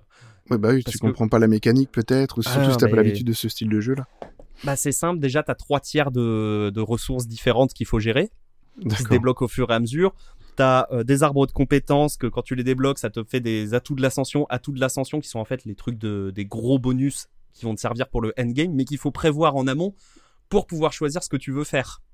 D'accord, ouais. Donc c'est Ah vraiment, c'est- mais c'est c'est de la un- stratégie, voilà. C'est tu Ouais, tu un bordel monstre. Mais un c'est bien, c'est très intéressant, Mm, mm. très très intéressant. Et du Mais coup, du coup, ouais, pourquoi ce, ce... parce qu'on on est quand même dans le domaine de la musique, on a dit d'accord que Mm, le mm, trailer c'était cette ambiance là qui te montrait vraiment l'infinité de Ouais. l'espace, qui t'emmenait dans, dans ce côté très euh, justement Mm, euh, en, en- enfin qui t'emporte quoi, euh, vraiment dans l'infini. Et, totalement. Mais, mais pourquoi ça te rapproche tant à ta vie en fait? Qu'est-ce qui fait que ce jeu est Eh une véritable accroche pour toi? Eh ben, euh, tout simplement parce que, alors, selon Steam, j'ai euh, 500 heures de jeu à peu près dessus. Oui. selon la réalité, j'en serais plutôt à 2000, vu tout le temps que j'ai passé à jouer hors ligne, euh, que Mhm. ce soit euh, pendant mes cours d'alternance, euh, pendant que j'étais euh, à d'autres endroits où j'avais pas forcément de réseau, mais que j'étais sur mon PC portable à le farmer. C'est un jeu, j'ai fait chier énormément de gens avec. hein. littéralement, euh, littéralement, euh, des amis à moi me détestent dès que je dis ce mot-là. hein. Donc bah, ceux-là ils vont couper, tu vois. dès que- Ah on oui. aurait dû en parler à la fin du podcast. Alors, il y en a peut-être même qui vont couper quand ils vont entendre la musique d'intro, parce que je les fais chier en ce moment avec ça. on, on va pas se mentir, hein, euh, je suis, je suis tombé là-dedans, euh, dans, dans cet anime-là, et, et j'arrive pas à m'en sortir. hein. Oui, je- J'essaye de nager vers la sortie, mais c'est compliqué. voilà, pour parler juste de la musique d'intro, bah, je te Mhm. laisse dire ce que c'est. C'était Moriocho Radio euh, de l'OST de Diamond is Unbreakable, euh, Jojo Bizarre Adventure, qui est un manga qui a commencé dans les années 80, qui a eu une adaptation animée euh, à partir de 2010-2011, je crois, de tête. Et euh, c'est un sacré bordel aussi, ce manga. hein. Je sais pas si tu connais ou pas du tout. Je, je connais de, beaucoup de noms et j'en ai encore Ouais. entendu parler il y a pas longtemps parce qu'il y a eu un classement de Captain Popcorn de ces animés et dans les commentaires, euh, il y en a beaucoup parce qu'il avait pas classé JoJo's Bizarre Adventure justement. Il- Et- Comme il est de ma génération, il a plutôt classé des Mm. Dragon Ball et des, Oui, bah, et des Saint Seiya et des choses comme ça. bah, ça date de la même époque en plus, le, le voilà. début réellement. Hein, Mais c'était pas euh, diffusé Mm, mm, mm. chez nous euh, de la même, enfin Ah voilà, de la même manière que non. des Dragon Ball que nous on a connu euh, chez bah, Dorothée et compagnie quoi. Toutes ces... Jojo, chez nous, ça arrivait 15 ans plus tard, je dirais, au pif. Hein, à peu Voilà. près, hein. Et, et du coup, ça n'a pas impacté. Et, et ça faisait pas partie de. Mais par contre, il y en a beaucoup qui parlaient de ça en commentaire. Mm. Euh, donc forcément, euh, et comme il y a eu du Last Man aussi, c'est très, Oui. euh, c'est un petit peu dans cet esprit-là, euh, voilà, des, des bagarres, des choses comme ça. Donc effectivement, et peut-être ça va plus loin que ça, je pense, parce que je, je suis pas. hein. Mais je connais comme ça, j'ai jamais regardé. eh ben, je le conseille fortement, mais faut s'accrocher, on va dire au début, hein, parce que faut faut admettre beaucoup de choses. D'accord. Oui, mais bon après moi je suis, je suis assez bon Mm. public donc euh, ça pourrait marcher. Parce que, euh, que- bah, pour faire simple, euh, pour faire très très simple, déjà, le, le manga est divisé en parties. Donc il y a Mhm. huit parties à l'heure actuelle. Euh, la première partie se passe en 1880 et c'est littéralement un film de vampire. D'accord. C'est- c'est- C'est-à-dire qu'au début tout se passe bien, on part euh, sur, euh, il y a euh, Jonathan Joestar qui est jeune, il vit sa meilleure vie, il est tout seul. Il y a il y a Dio qui débarque dans sa vie parce que euh, le père de Jonathan avait, euh, du moins le père de Dio avait sauvé le père de Jonathan 12 ans plus tôt et le père de Dio vient de mourir. Du coup, il le récupère pour pouvoir l'élever au sein de la famille Joestar. Sauf que Dio est une pute et que Dio se dit bah maintenant que je suis chez les riches, faut que je capte leur héritage. Donc je Ah. vais foutre la merde dans la vie de Jonathan Joestar. Je vais Mais le mettre au fond du trou C'est amour, gloire et beauté quoi. Ah oui, au début c'est totalement amour, gloire et beauté, mais en version hardcore. Oui, Hein voilà. Ah bah oui. En- Oh, c'est hardcore. parce que- Attention, amour, gloire et beauté, c'est très hardcore. Mmh. Là, on- Oui, à regarder. Hein. Et puis la réalisation d'Amour, gloire et beauté, on n'en parlera pas Voilà. parce que ça, ça, fait, ça pique un peu. Ça fait très très mal. Hein. Euh, Voilà, hein. on aime Ah, les bords pas- roses, euh, on aime, euh, on aime le flou, on, on aime les flashbacks interminables. Mais, mais c'est tout à fait ça. C'est le charme de ça. Je préfère largement le cœur à ses raisons hein, à choisir. Ah, c'est autre chose. Voilà. Mm. Mais, mais c'est bien aussi. C'est excellent le cœur à ses raisons. Mais voilà. Et du coup après, euh, notre ami Dio euh, finit par se transformer en vampire. Euh, je te laisserai découvrir comment si un jour tu regardes ça. Oui, et nos auditeurs aussi d'ailleurs. Voilà, et les auditeurs aussi. Puis euh, il décide de faire un, zombie de, de Jack l'Éventreur qui sort d'un cheval décapité.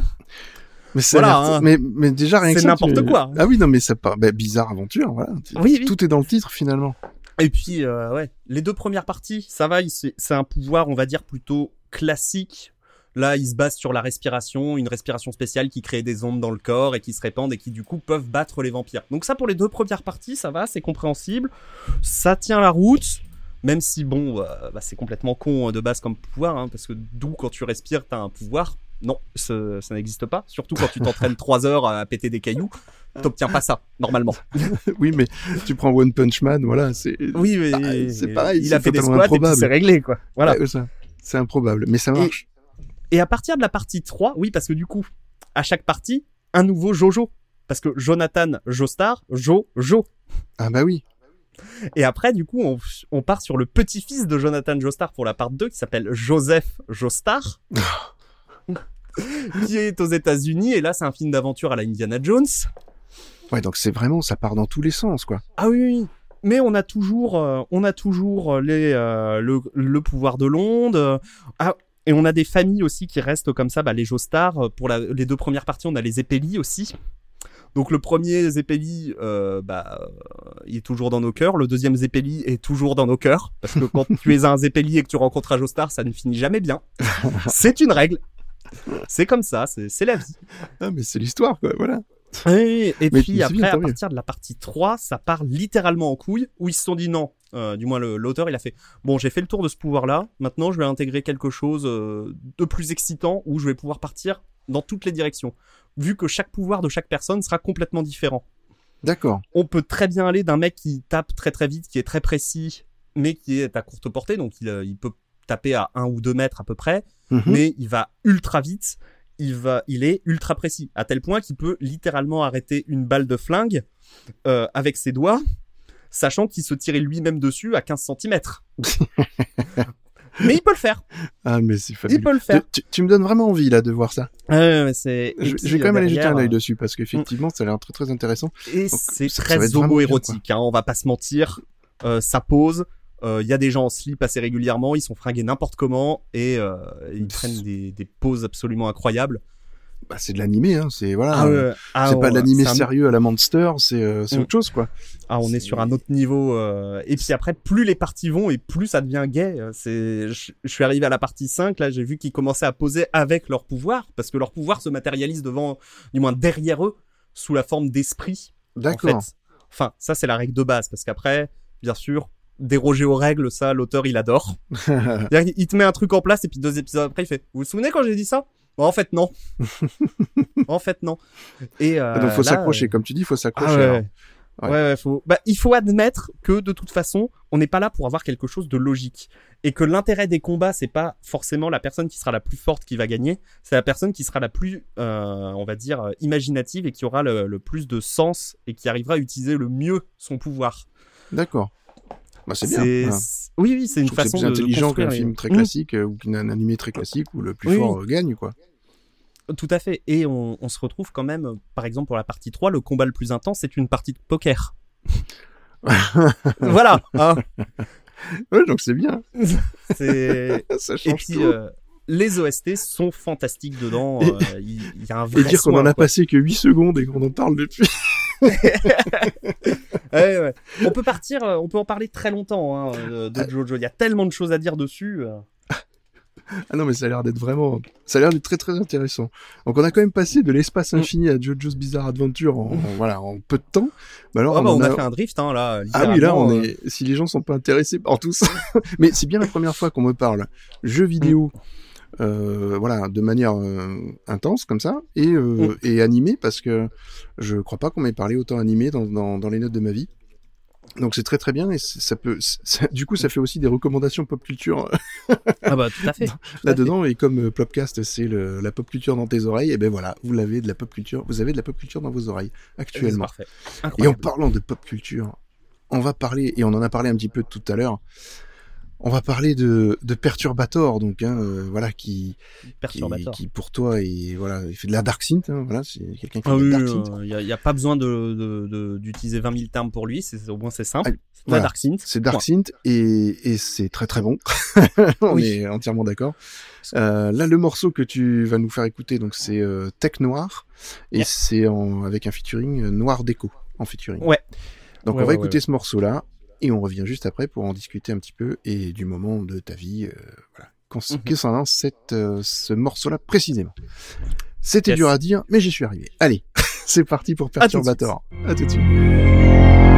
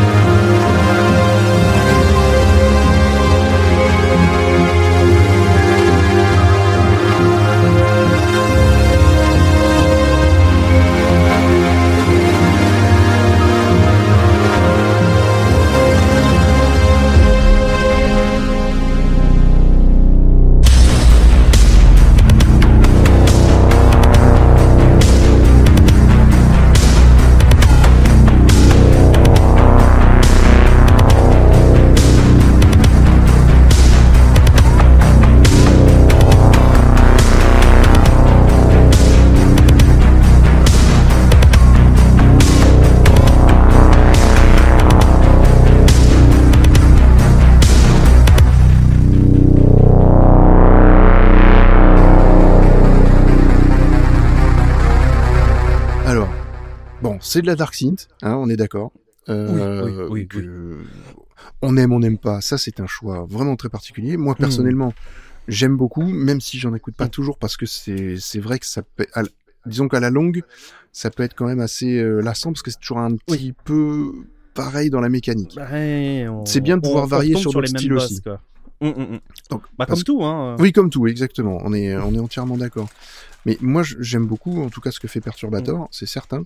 Et, et, et alors, toi, visiblement, c'est quelqu'un qui a marqué euh, ton, ton, bah, Ah voilà, bah. ton, ton esprit créatif, je Ah bah pense. Oh oui, oui, bah c'est une des raisons qui m'ont poussé à faire de la synth aussi, hein, euh, littéralement. euh. c'est mon premier contact avec la scène synthwave, perturbe. Non, deuxième, deuxième. Il y a eu, euh, il y a eu Kavinsky juste avant ou peut-être Oui, un parce peu que près tu en même mis dans la liste hein. aussi, ouais. Ouais, ouais, ouais. C'est à peu près en même temps, donc euh, c'est j'ai découvert ça quoi en 2012-2013 à tout casser. Le c'était de l'album, euh, l'album c'est I Am the Night, il, venait- il venait de sortir et je l'ai écouté, c'était fantastique, hein, bien sûr. Même si c'est clairement pas son meilleur, mais comme c'est le premier que j'ai écouté, bon bah il reste dans le cœur. hein. Exactement, c'est ça. Non, mais c'est toujours comme ça. hein. C'est toujours comme ça, donc. euh, Pour moi, c'est un excellent album et euh, j'avais décou- et après euh, j'ai joué à Hotline Miami un peu plus tard, Oui. genre quelques mois après, j'ai fait ben, Perturbator, Tiens, tu es là, tiens donc. que Et fais-tu après, ils ont, ils ont annoncé Hotline Miami 2 et j'étais en mode Je veux, je veux cette musique, je veux Tech Noir dedans. et turns out, il y a eu Tech Noir dedans et j'étais en mode Bah voilà, les gars, vous avez compris que celle-là, elle était insane pour, euh, pour mettre dans, dans Hotline Miami. Et ça colle parfaitement. Donc, euh, c'est clairement pour ça que je l'ai mis. Hein. C'est les premiers amours du, euh, de, la, de la synth. C'est euh, le moment où j'ai commencé à découvrir que oui, avec des synthés, on pouvait faire de la musique Oui, et que euh, qu'on pouvait faire des choses excellentes. et, et de la musique bien vénère, quoi. Et de la Et musique pas que bien des vénère, nappes à parce la que- Vangelis ou des choses comme ça qui Voilà. sont très, qui, c'est très beau, hein. Moi, j'ai- j'aime beaucoup Ouais, ouais, Vangelis aussi, ce qu'il a fait. Ouais, Mais voilà, on fait, on fait autre chose aussi. Hum, hum, hum. On peut faire de la musique très énervée. Parce que bon, euh, moi, mon, ma façon de penser de l'époque, qui était totalement métal, c'était oui, euh, s'il n'y a pas que des guitares, euh, de la batterie, puis un mec qui gueule, c'est de la merde. De toute façon, le reste de la musique, bon, c'est un peu du bruit ou c'est de la merde commerciale. Le rap, c'est que des gens qui disent des insultes. voilà. hein. On était sur le, le, le cliché nul euh, du métalleux dégueulasse de base. euh, euh, jeune. Ouais, bah oui, oui, oui, j'étais jeune. J'étais jeune, là, pour le coup, j'avais quoi? 15, 16 ans Allez, ouais, 16 ans quand j'ai commencé Perturbator. Et comme forcément, il y avait ce gros fil métal derrière, j'ai tout de suite accroché. Et puis bon, Ça permet de faire la transition. euh, voilà, voilà. Puis la SF derrière, euh, bon, euh, la SF, j'adore ça, quoi. C'est- c'est- je vais pas Ah dire que c'est ben. mon enfance, la SF, mais pas loin, quoi. Je pense que quelqu'un qui écoute de la synth, euh, Mm. soit il aime vraiment les films d'horreur ou des choses comme ça, Mm, mm, surtout pour la dark synth, et Oui. ou alors en tout cas il aime beaucoup le- l'univers SF. Effectivement, ça tu tu peux pas tu peux pas l'enlever. hein. Il y a vraiment ce côté SF des années 80 bah, en plus là oui. qui, qui montrait un univers bah, comme à la Blade Runner tout ça. Tu- Le on a du ça. passé, quoi. C'est Exactement. Et, et franchement, bah tu oui si, si t'aimes la synth, t'aimes forcément. Enfin, t'aimes forcément. Mm, bah, T'es très attiré en tout cas par ces univers-là. Ça se comprend Ouais, tout ouais. à fait. Donc je comprends ton, ton choix hein, euh, complet. Mm, mm, mm. Ça, moi, ça, me, ça me va très bien. bon, la, la SF, franchement, c'est. Moi, on va pas dire que c'est le truc du cœur, mais principalement, quand j'ai envie de lire une œuvre, quelque chose, je vais me tourner principalement sur de la SF. Surtout dernièrement, par exemple, là, vu que je rattrape beaucoup ma culture manga euh, depuis quoi un an, un an et demi, parce que j'ai totalement laissé ça de côté. euh, dégoûté que j'ai été par euh, toute euh, la, la J-pop, la K-pop, etc. J'en pouvais plus, hein, littéralement. J'étais genre, arrêtez, arrêtez tout, je, je veux plus entendre ça. Je veux plus entendre parler du Japon, c'est mort. J'écoute de temps en temps de la K-pop. hein. Ah non, mais, mais tu, tu as le droit, hein. Mais euh, c'est- pas pour moi. C'est un des rares styles de Parce- musique où je suis là, genre vraiment, il y a blocage. Parce que je t'avoue que j'ai découvert il y a pas si longtemps que ça et que bon, je suis Mm. tombé sur des trucs qui, voilà, qui, qui me Euh, plaisaient. Mais bon, c'est un choix. C'est pareil. Ah oui. Mais il y a, il y a du bon partout. Hein. Je pense qu'il y a certainement de la, de la très bonne K-pop, de la très bonne J-pop, mais euh, ça oui, ne après parle ça dépend des goûts des gens. Voilà, c'est euh, exactement voilà. ça. On est d'accord. ça, ça- ça ne me parle pas. Mais quand, du coup, maintenant, euh, je maintenant que j'ai un peu grandi, que je me suis dit, bon, euh, quand même, il y a d'excellents mangas de partout.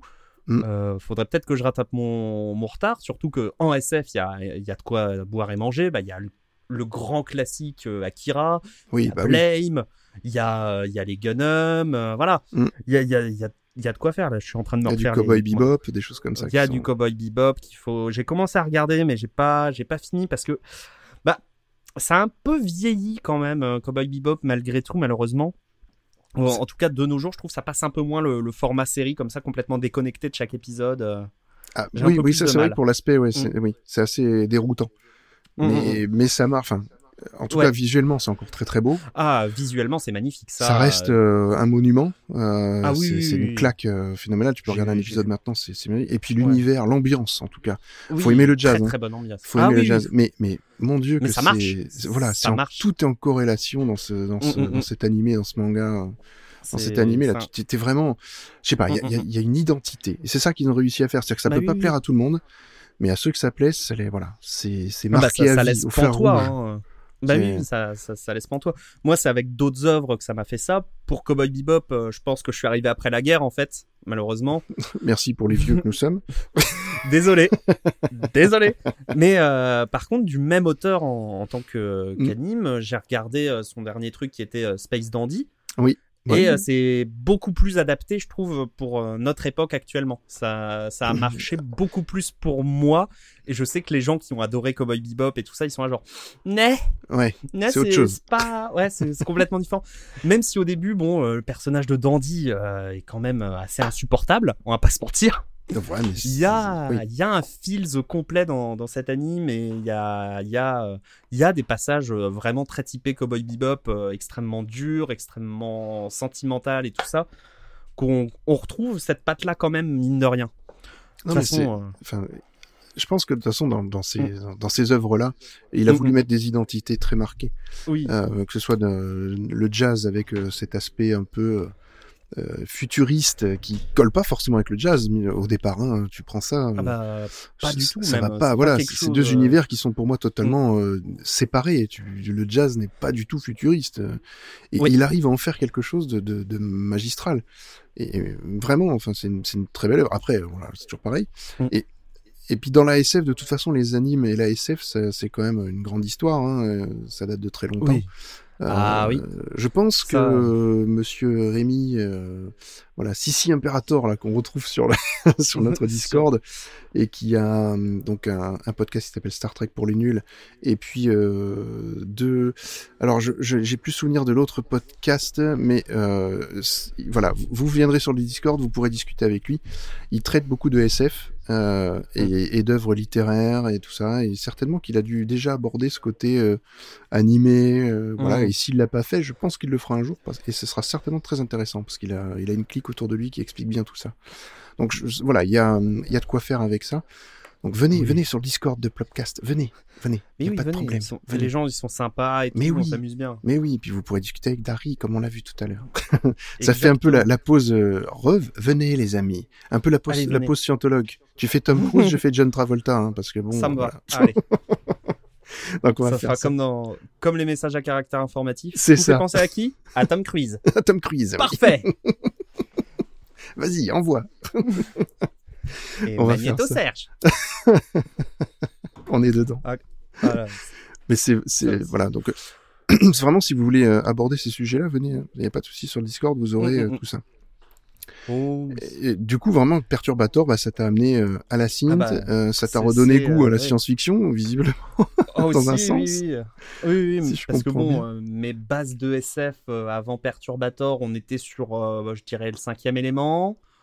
Euh, Oui. Alien, euh, vite fait, parce que euh, je l'avais maté très tard, c'était Mhm. compliqué. Et bah, mine de rien, bah, le film aussi hein, est très très bon. Hein, ça, je, je remets pas ça en cause, mais bah, il a un peu vieilli aussi au niveau de son style de réal, hein, même si Oui. j'adore Ridley Scott et tout ça. À froid comme ça de nos jours, ça pique un peu quand même à des moments. Hein, c'est Ah, c'est, c'est marqué euh, par les années, Ouais. hein, tout simplement. Ah, Euh, c'est tout simplement. C'est, le c'est logique en même euh, temps. Enfin, Oui, bah, c'est normal. euh, mais, mais, ça, c'est- ça c'est passe aussi très encore. hein. intéressant, quoi. Oui, c'est- ça, ça passe très bien C'est-à-dire que ce encore. sont des films qu'il faut remettre dans le contexte. Tu remets ça. dans le contexte de l'époque. Et allez, à cette époque-là, effectivement, bah, t'avais pas, il y avait pas des moyens euh, comme il y a y avait maintenant pas des en images de synthèse, mais, euh, euh, bon. tout ce qu'il faut pour. De tête, c'est quand même Dan O'Bannon euh, qui a bossé sur les effets spéciaux et euh, bah, Dan O'Bannon, euh, c'est un génie, quoi. Bah, hein, bah, voilà. voilà. Il n'y a pas mais- besoin de dire plus. L'alien, il est parfait. bah, c'est ça. Et, Et en euh, 3D, c'est il aurait été HR dégueulasse. HR Giger pour le, voilà, pour les. Bah oui, pour les designs. Parce que je m'appelle Giger, donc hein. souvent, il manque une lettre, on enlève une lettre et ça fait Giger, donc j'aime bien, ça, ça claque un peu. Mais Ah, franchement, c'est c'est, un, enfin, cet univers d'Alien, elle a été très très bien, mais Mm. Les, les effets spéciaux de l'époque, eh ben, euh, moi je Bah, trouvais que c'était magique, quoi. Ah oui, oui, oui. il y a un- bah, il y a ce côté vraiment plus vivant en fait dans, dans ces effets spéciaux là. Oui. De, de, de l'époque parce que bah oui on n'avait pas toute cette techno on avait c'est sûr que c'est pas une game Ah, c'est- où euh, c'était organique. qui de partout voilà c'était organique c'était euh, c'était du réel Voilà, là tu faisais du gore, c'était pas, euh, c'était pas de l'image synthèse avec du sang qui gicle, du faux. Là c'est du vrai. C'est Mm. des, des Mm, mm. poches, euh, t'as l'impression que c'est du vrai sang, quoi. Donc c'était quand même autre chose. mais après mélanger les deux je pense si tu prends le meilleur des deux mondes ça serait parfait bon, ça doit exister. Oui oui oui bah il y en a qui le font Ma, ma culture n'étant pas assez, je pense, développée sur ce thème-là, je pense qu'on en a a- d'autres qui pourront nous mettre en commentaire les très bons films qui mélangent bien le, le numérique et le réel. Je pense à Jurassic Park, remarque. oui voilà voilà Jurassic un- Park voilà, euh, ça a été un des premiers. tour de force Ouais. bah c'est le premier à avoir vraiment mélangé les deux en même temps de manière bien et qui n'a pas vieilli du coup Et, et- et tu vois pas la, vraiment la différence, quoi. C'est Non, bah non. ça marche encore maintenant. Parce que. Spielberg, il a fait je veux des dinos en 3D, je veux des dinos en animatronique, bah je veux des dinos les deux en fait. Allez, on fait Il a, il a fait jouer des dinos, voilà, exactement. Voilà. c'est Il ça. a dit je, veux- je veux des dinos et puis après démerdez-vous, euh, Hein, on vous fera des dinos. hein, voilà, vous en mettez partout, hein, surtout. Beaucoup de dinos. Mais, c'était euh, bien, ouais, quoi. ouais. sinon, en film qui a mélangé ça très vite fait, il y a Star Wars 7 qui est euh, bah, existant. Il existe. Voilà. Ah, euh, Alors là, euh, voilà, ça on pourra en rediscuter avec euh, avec euh, Willem, Willem Mord, Ouais, qui est le spécialiste de Hyperdrive, donc euh, son podcast sur. Star Wars. Euh, oui, là, je pense qu'il peut avoir des choses à dire. Il en a dit Mm, mm, mm. beaucoup. Donc, euh, et d'ailleurs, il a encore des choses euh, à dire sur le- celui qui va sortir euh, prochainement. Ah Moi, je suis fan absolu de Star Wars, mais euh, putain, euh, j'ai tellement pas envie de voir le 9. C'est la première fois que j'ai pas envie de voir un Star Wars, quoi. Parce que Ben, moi, j'ai quand même envie, terrible. tu vois, euh, parce que euh, bah, ça me rappelle moi des choses de mon enfance, même si c'est bah plus, oui, euh, si c'est plus que ce que c'était ou voilà, c'est un peu plus froid que ce que c'était, je trouve. Mm. Ça a moins de charme. Euh, Bah, bah, mine de rien, ça marche encore sur les jeunes actuels. euh, Mm. Les licences fonctionnent toujours. Tu les retrouves dans les Lego, tu les retrouves partout. Bah oui. Donc il y a une il y a une patte, je veux dire, tu tu l'as. Il y a pas que les anciens rageux qui qui sont encore là et qui qui vont se oui. péter parce que c'est pas bien. Moi, Non, je- franchement, je- j'ai décidé maintenant quand je regarde un Star Wars, je pose mon cerveau, je me mets dans le film, Bah oui, point oui. final. Je cherche Oui, pas bah, à aller expliquer le pourquoi du comment Ah de non, non, Mantel de toute il est là il- et machin. Non, ça m'intéresse pas- plus du tout. C'est pas le propos d'un Star Wars, mais du coup, moi, par exemple, pour les Star Wars, bah, pour le 7 et pour le 8, je suis Mhm. allé les voir deux fois. La première fois, justement, pour poser mon cerveau, Oui. juste prendre ma dose de Star Wars et puis faire, euh, bah, je suis un enfant de 7 ans et je m'en bats les couilles. Voilà. Voilà, hein, euh, me faire émerveiller. Puis la deuxième fois, en mode, bon, maintenant, on, a, pris, sa- on a pris son pied. Est-ce Mhm. que, est-ce que c'était si route. bien que ça au final Et en général, la deuxième fois, j'étais genre, mais.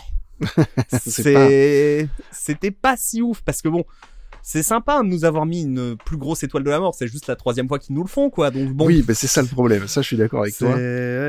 ça pue beaucoup trop la, la nostalgie de on va vous refaire exactement pareil que le 4, 5, 6. Moi, je leur demande juste un petit peu d'originalité et Surtout qu'ils ont des, des choses très intéressantes euh, dans, Bah, les, dans tous les bouquins, dans tout ce bah qui est oui, euh, bande dessinée aussi, dans les comics. euh, Euh, l'univers étendu. euh, L'univers voilà, étendu est immense, et ça, vraiment, Willem pourrait nous en parler de Mm. manière magistrale. hein. Il y a, Et ça il y a serait des trucs intéressant. bien et il y a l'empereur qui ressuscite cinq fois, quoi. Ouais, voilà, mais, mais ça serait intéressant bon justement de bon. discuter avec, euh, avec Willem et de faire une émission un peu Mm. spéciale. Ouais, ça, ça pourrait être très sympa en effet. Peut-être lui proposer un truc euh, un jour. Ça serait intéressant. Après, Toi qui aimes Star Wars, Ouais, l'univers étendu, je le connais un peu moins. Je connais plus les séries, tout ce qui est bouquins, etc. J'ai moins lu, beaucoup moins lu, mais je connais les grandes lignes de ce qui se passe, quoi. ouais, mais c'est voilà, que, exactement. euh, voilà, Bah, parce que t'a- t'aimes Star Wars. Donc, c'est euh, ça, oui. et- J'aime Star c'est une Wars, idée. On va développer ça avec Willem. Tiens, On développera, ouais. ça serait pas mal. On va. Pardon, je racle un peu la gorge parce Yep. qu'effectivement, on parle beaucoup finalement. hein. Oui. Mais on parle de manière intense, donc c'est ça qui est bien. Yes. Alors, on va passer maintenant à la question de l'auditeur. Parce que oui, des fois j'ai des questions d'auditeurs, des fois j'en ai pas. C'est très variable. Pour Rebecca euh, Armstrong, je n'avais pas de questions d'auditeurs. C'est comme ça, pourtant j'avais posé la question bien avant, mais bon, c'est pas grave. Alors que là, j'ai posé ma question sur le Discord de Plopcast, comme quoi c'est important d'y aller, je vous le répète. je l'aurais assez dit dans cette émission. Toujours plus. Abonnez-vous. Toujours plus, voilà, exactement. On en rajoute une couche supplémentaire à chaque fois. Euh, eh ben, il y a bien sûr des gens, de- des auditeurs fidèles, hein, qui m'ont donc posé une question. Alors, j'en ai qu'une seule, mais je la trouve quand même assez intéressante, euh, voire même très intéressante. Euh, c'est donc Sissi Imperator, dont on a parlé euh, dans cette émission, euh, qui s'occupe donc de, de Star Trek pour les nuls, en- entre autres. Et pour une poignée de reviews, voilà, le titre m'est revenu, ça c'est Mm, mm, formidable. Euh, donc pour une poignée de reviews, donc vous pouvez aller voir ses podcasts aussi. Et il y a une question pour, alors là ça va être plutôt pour, pas pour Dari, mais pour 2984 Mhm. parce que il s'adresse donc à, au, créateur 2 musical. 4. Yes. Voilà. Et là, il lui demande est-ce que aujourd'hui, il pense pouvoir vivre de ses créations? Alors, clairement pas. Hein, C'est-à-dire que on est sur un nom absolu et c'est pas le but du tout. En plus de ça, pour moi, euh, c'est clairement pas le c'est clairement pas l'objectif de vivre de mes créations. Moi, euh, j'ai mon boulot à côté euh, qui marche bien et je fais ça. euh, on va dire à titre de passion, j'ai pas, je fais pas de com, je fais pas en sorte de marcher plus que ça. Je fais les choses qui me font envie et qui sont loin des envies du marché euh, de la musique hein, en, en soi. Mhm. Mais surtout, pour donner un petit détail euh, croustillant, euh, l'album est clairement en déficit. Hein. On est clairement sur un déficit, c'est-à-dire que l'album, pour le publier, a ça a coûté 24 euros plus 20 euros, donc on est à cinquantaine d'euros. Là, si on prend les comptes, on est à moins de 20 balles hein, pour les ventes. De toute Ouais. façon, il est dispo gratuitement partout. Bah, Euh, ça. Et, et même sur Bandcamp, il est en pay your price. Et euh, moi, je vous invite à, ne, à mettre zéro, en fait, tout simplement. C'est, j'ai pas Oh, envie. mettez, de- mettez au moins un euro, quoi, ça va. Oh, mais... Non, mais en vrai, euh, non, c'est pas excessif, c'est sûr. Mais je vais pas dire que ça vaut pas un euro parce que c'est pas vrai en soi. tout travail mérite salaire, etc. Mais c'est juste que je- j'en ai pas besoin, les gars. C'est bon. Hein, en vrai, euh, je veux pas me vanter, genre j'ai plein d'argent, mais euh, j'en ai pas besoin. caillasse, quoi. Exactement, genre, allez hop, prenez mon argent. Non, pas du tout, pas du tout, mais clairement, euh, pour une personne de mon âge, euh, je fais partie des gens qui ont vraiment beaucoup de chance au niveau salaire. euh, j'ai largement au-dessus d'un SMIC, donc euh, je suis pas à plaindre et allez plutôt acheter. Euh, je sais pas moi par exemple les albums d'Arakis où lui bah il bosse en boulangerie il galère euh, voilà acheter euh, acheter des albums d'Azriel euh, acheter euh, acheter des albums euh, d'Anteris, euh, mais moi c'est bon. Euh, financièrement, je m'en sors clairement, il n'y a pas de problème là-dessus. Donc, C'est euh, la même problématique pour moi. J'ai, voilà, j'ai, Mm. j'ai un travail, je, je gagne ma vie correctement, ça va, c'est très très bien. On est deux, comme, donc avec ma femme, donc on- voilà, on s'en Mm. sort, c'est vraiment pas un souci avec deux enfants, donc on y arrive. Voilà, moi c'est une autre problématique, c'est euh, et- j'aimerais bien gagner ma vie avec le podcast pour euh, avec la Mm. création de contenu. Pour, pour changer de, voilà de métier euh, clairement pour ne pas avoir les contraintes de, de la vie euh, bah oui, oui. professionnelle salariée on va dire c'est surtout après, euh, voilà, moi je, pars du choix. principe que bon, la musique ça me fait kiffer parce que là, bah, je, je fais ce que je veux comme je veux, euh, etc. Je me dis si je dois en faire mon activité, etc. Ça va me rapporter beaucoup de pression en mode ah il faut que je je peux plus, j'aurais plus cette liberté totale. Là actuellement, si j'ai envie de faire un morceau en full lofi, bah je fais un morceau en full lofi et nique.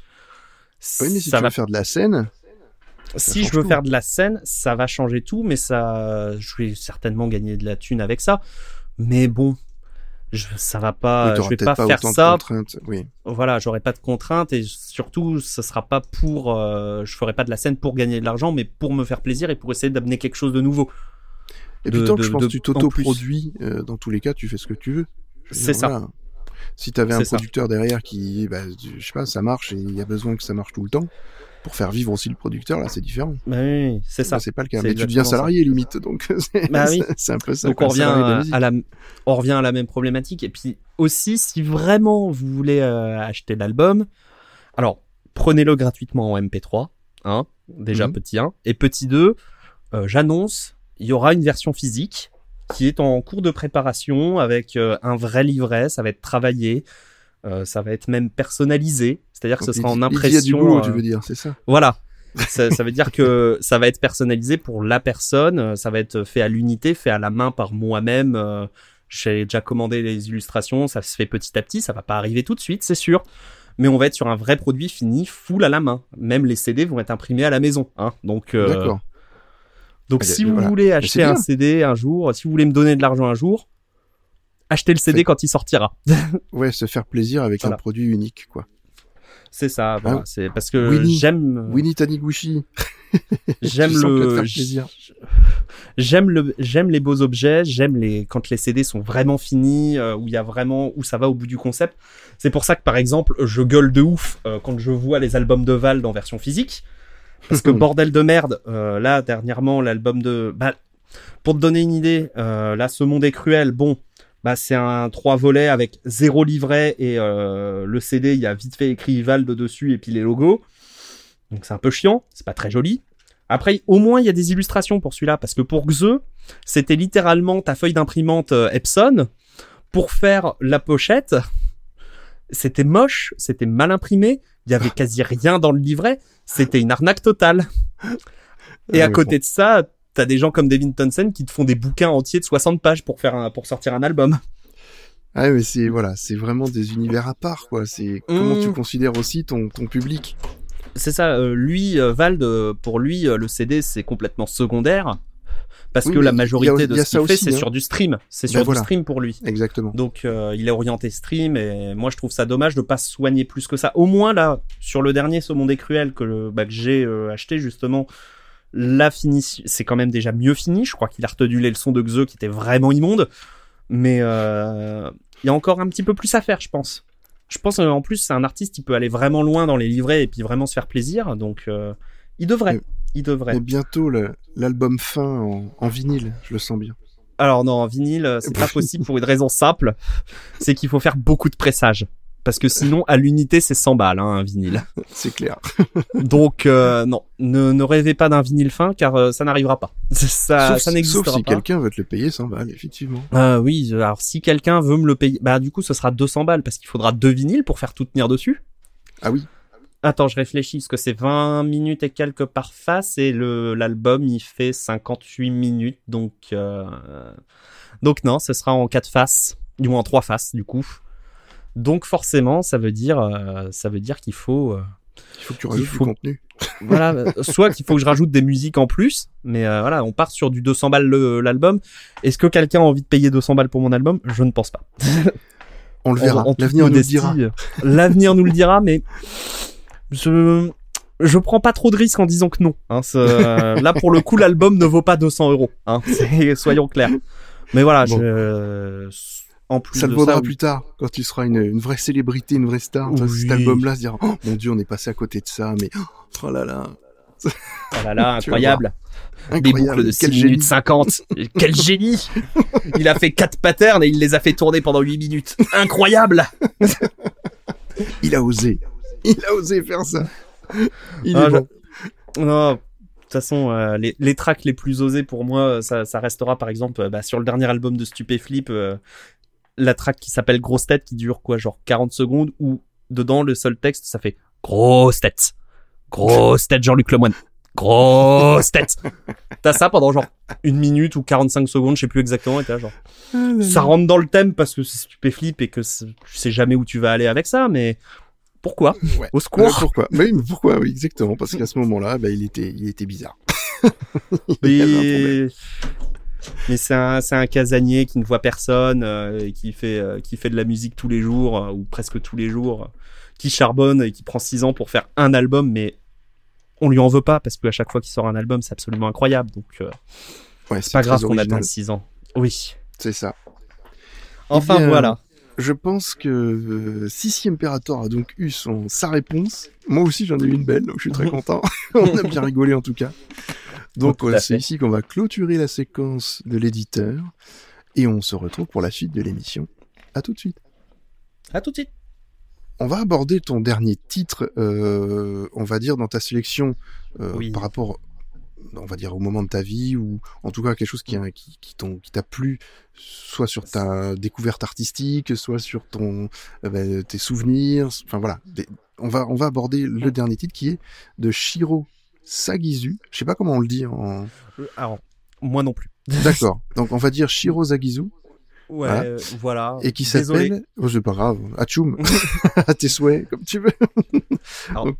C'est Avant la tempête, ça s'appelle. Yep. Donc on va l'écouter.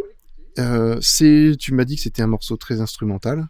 C'était que oui, c'est que de l'instrumental, c'est du, c'est de l'orchestral pur et dur, donc. euh, Donc, on va Voilà. se poser. C'est assez calme. Mhm. Tu m'as dit aussi. Euh, Calme, mais pas trop, mais pas violent non plus. Donc vous avez bien compris que je n'avais pas du tout écouté les morceaux. Hein. Je l'ai dit au tout début, je n'ai pas écouté les morceaux qu'il m'a proposés pour justement être euh, voilà dans la découverte totale. Donc, je vous dis à tout à l'heure avec Dari de 1984. Total. On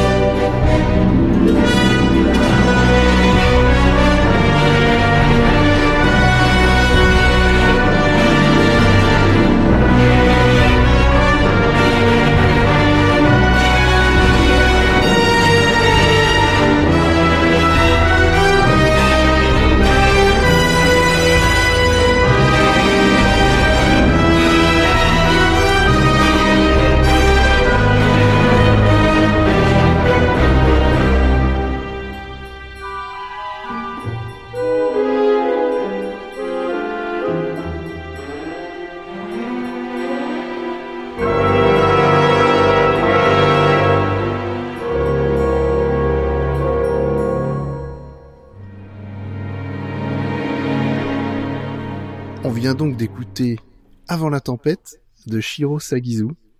Alors, on va réussir à le dire un jour. hein. Mais alors, C'est deux têtes. Mais je trouve que c'est en- pas mal. Ouais, deux têtes en japonais, les R on les dit L, donc ça doit être Shilo. Shiro. Ouais, Tagizu. Non, je Voilà, c'est nul. euh, non, non, non. J'ai déjà du mal ça. avec les accents anglais, hein, quand pas commencer à euh, parler japonais. Shiro Sagisu, un truc comme ça, mais euh, c'est clairement pas sûr. Hein Non, mais j'ai un spécialiste qui connaît très bien, donc je lui demanderai. oui. il va se reconnaître. Il nous dira. Patrick, il va se reconnaître. Voilà. On, on- on aura la réponse. Il Euh, nous insultera pour notre piètre prononciation. Oui, mais bon, il nous en voudra certainement pas parce Oui. que c'est quelqu'un de très gentil. Bon bah ça va alors. C'est l'animateur du podcast Ghost, donc euh, voilà, qui fait Mm. partie de Plopcast. Donc voilà, sur la musique de jeux vidéo. Donc allez-y. Euh, Il y en a une deuxième en préparation qui a été enregistrée, qui va bien, qui devrait sortir et qui est en train d'être montée. Donc voilà. Et puis il en prépare d'autres. Euh, on va essayer de les faire plus régulièrement parce qu'une par an, ça fait pas beaucoup, mais il va se bouger. il va y arriver le pépère. Je- J'espère qu'il va réussir à continuer son émission qui est, qui est très très bien. Euh, Donc pour revenir sur Shiro Sagizu, parce que l'autopromo c'est bien, mais ça va, voilà, ça va 5 Oui. minutes. Euh, donc avant la tempête, euh, c'est une musique qui est très symphonique, Mhm. puisqu'on vient de l'écouter. Et, et effectivement, ça fait très musique de film, musique de, ouais, de, de cinéma. Euh, Est-ce que tu peux nous expliquer d'où d'où vient cette musique déjà et puis, Mais et puis ce qu'elle représente pour toi? Pas de souci. En fait, euh, ça nous vient du coup de Berserk, euh, la trilogie de films Berserk, euh, l'âge d'or, qui est sorti euh, 2012-2013 à peu près. Ils avaient fait euh, qui reprennent complètement l'arc euh, de Berserk de l'âge d'or où en fait c'est euh, plus ou moins la jeunesse du héros euh, dans euh, son euh, comment dans son équipe euh, qui s'appelle euh, la troupe du faucon qui est une bande de mercenaires qui gravit petit à petit les échelons euh, dans euh, dans l'armée etc etc. et euh, Berserk, euh, c'est la vie, en fait, tout simplement. Berserk, c'est un seinen absolument euh, incroyable. Donc, pour les gens qui ne savent pas, seinen, c'est euh, les mangas typés adultes, public mature. C'est parce que Berserk, c'est dur, c'est Ah oui, c'est très très une- dur. il a pas une grosse épée pour rien. Il a pas une grosse épée pour rien, mais au-delà de ça, Oui, au-delà de la, propos de, la, de, la, de la violence physique, les propos et les Et dilemmes qui sont posés, le Mm. traitement qui est posé, c'est extrêmement dur. On part par exemple euh, sur euh, le personnage de Griffiths qui euh, qui a un rêve. Hein, parce que ça, c'est un petit peu la thématique centrale, la thématique du rêve. Et euh, qu'est-ce qu'un être humain est prêt à faire pour justement réaliser ce rêve? Mhm. Qu'est-ce que qu'est-ce que le destin aussi? Qu'est-ce que la causalité? Ça parle d'énormément de choses, Berserk. Quand tu parles de tout ça, on comprend Mm. mieux pourquoi tu fais des albums concept et que tu aimes les histoires en fait dans, Mm. tes- dans ce que tu veux créer. On comprend hein, parce que tu es, à fond dans les dans les histoires, dans la Mm. représentation, dans dans l'importance du propos. Et, euh, Et- on le ressent et- là, hein, c'est vraiment ça quoi.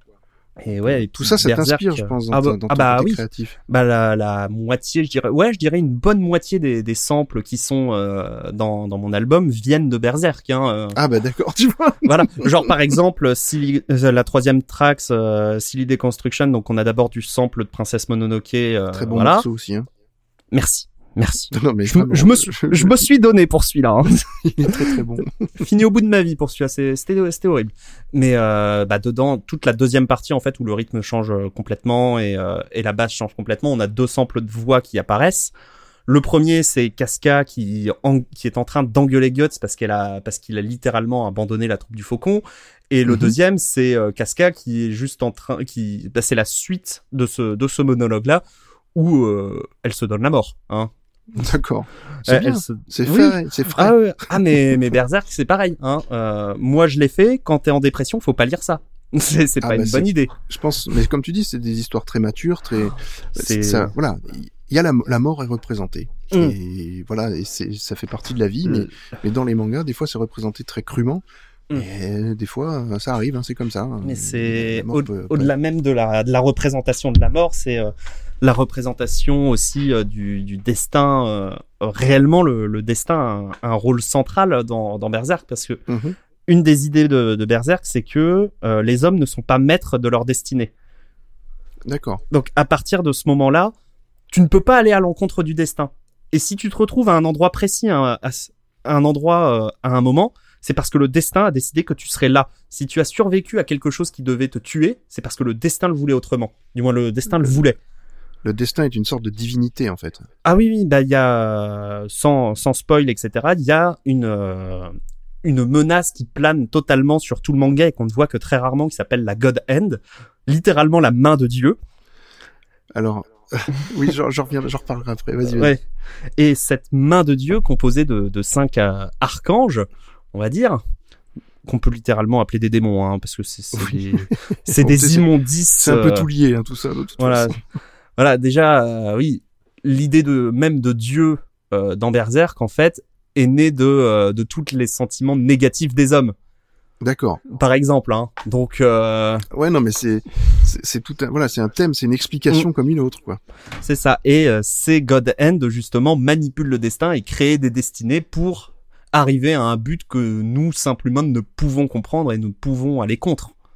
Ouais, voilà, tu, t'as pas la maîtrise là-dessus. Ouais. T'as aucune maîtrise là-dessus. Et il y a le personnage du Skull Knight euh, qui, qui le représente très bien, qui est un personnage énigmatique qui apparaît euh, de temps en temps, euh, en général pour sauver le cul de Guts, hein, parce que il, y, a, il y a Guts, il est dans, dans une merde noire, euh, il va certainement crever, puis lui, là, genre, ah, la destinée nous a encore une fois réunis.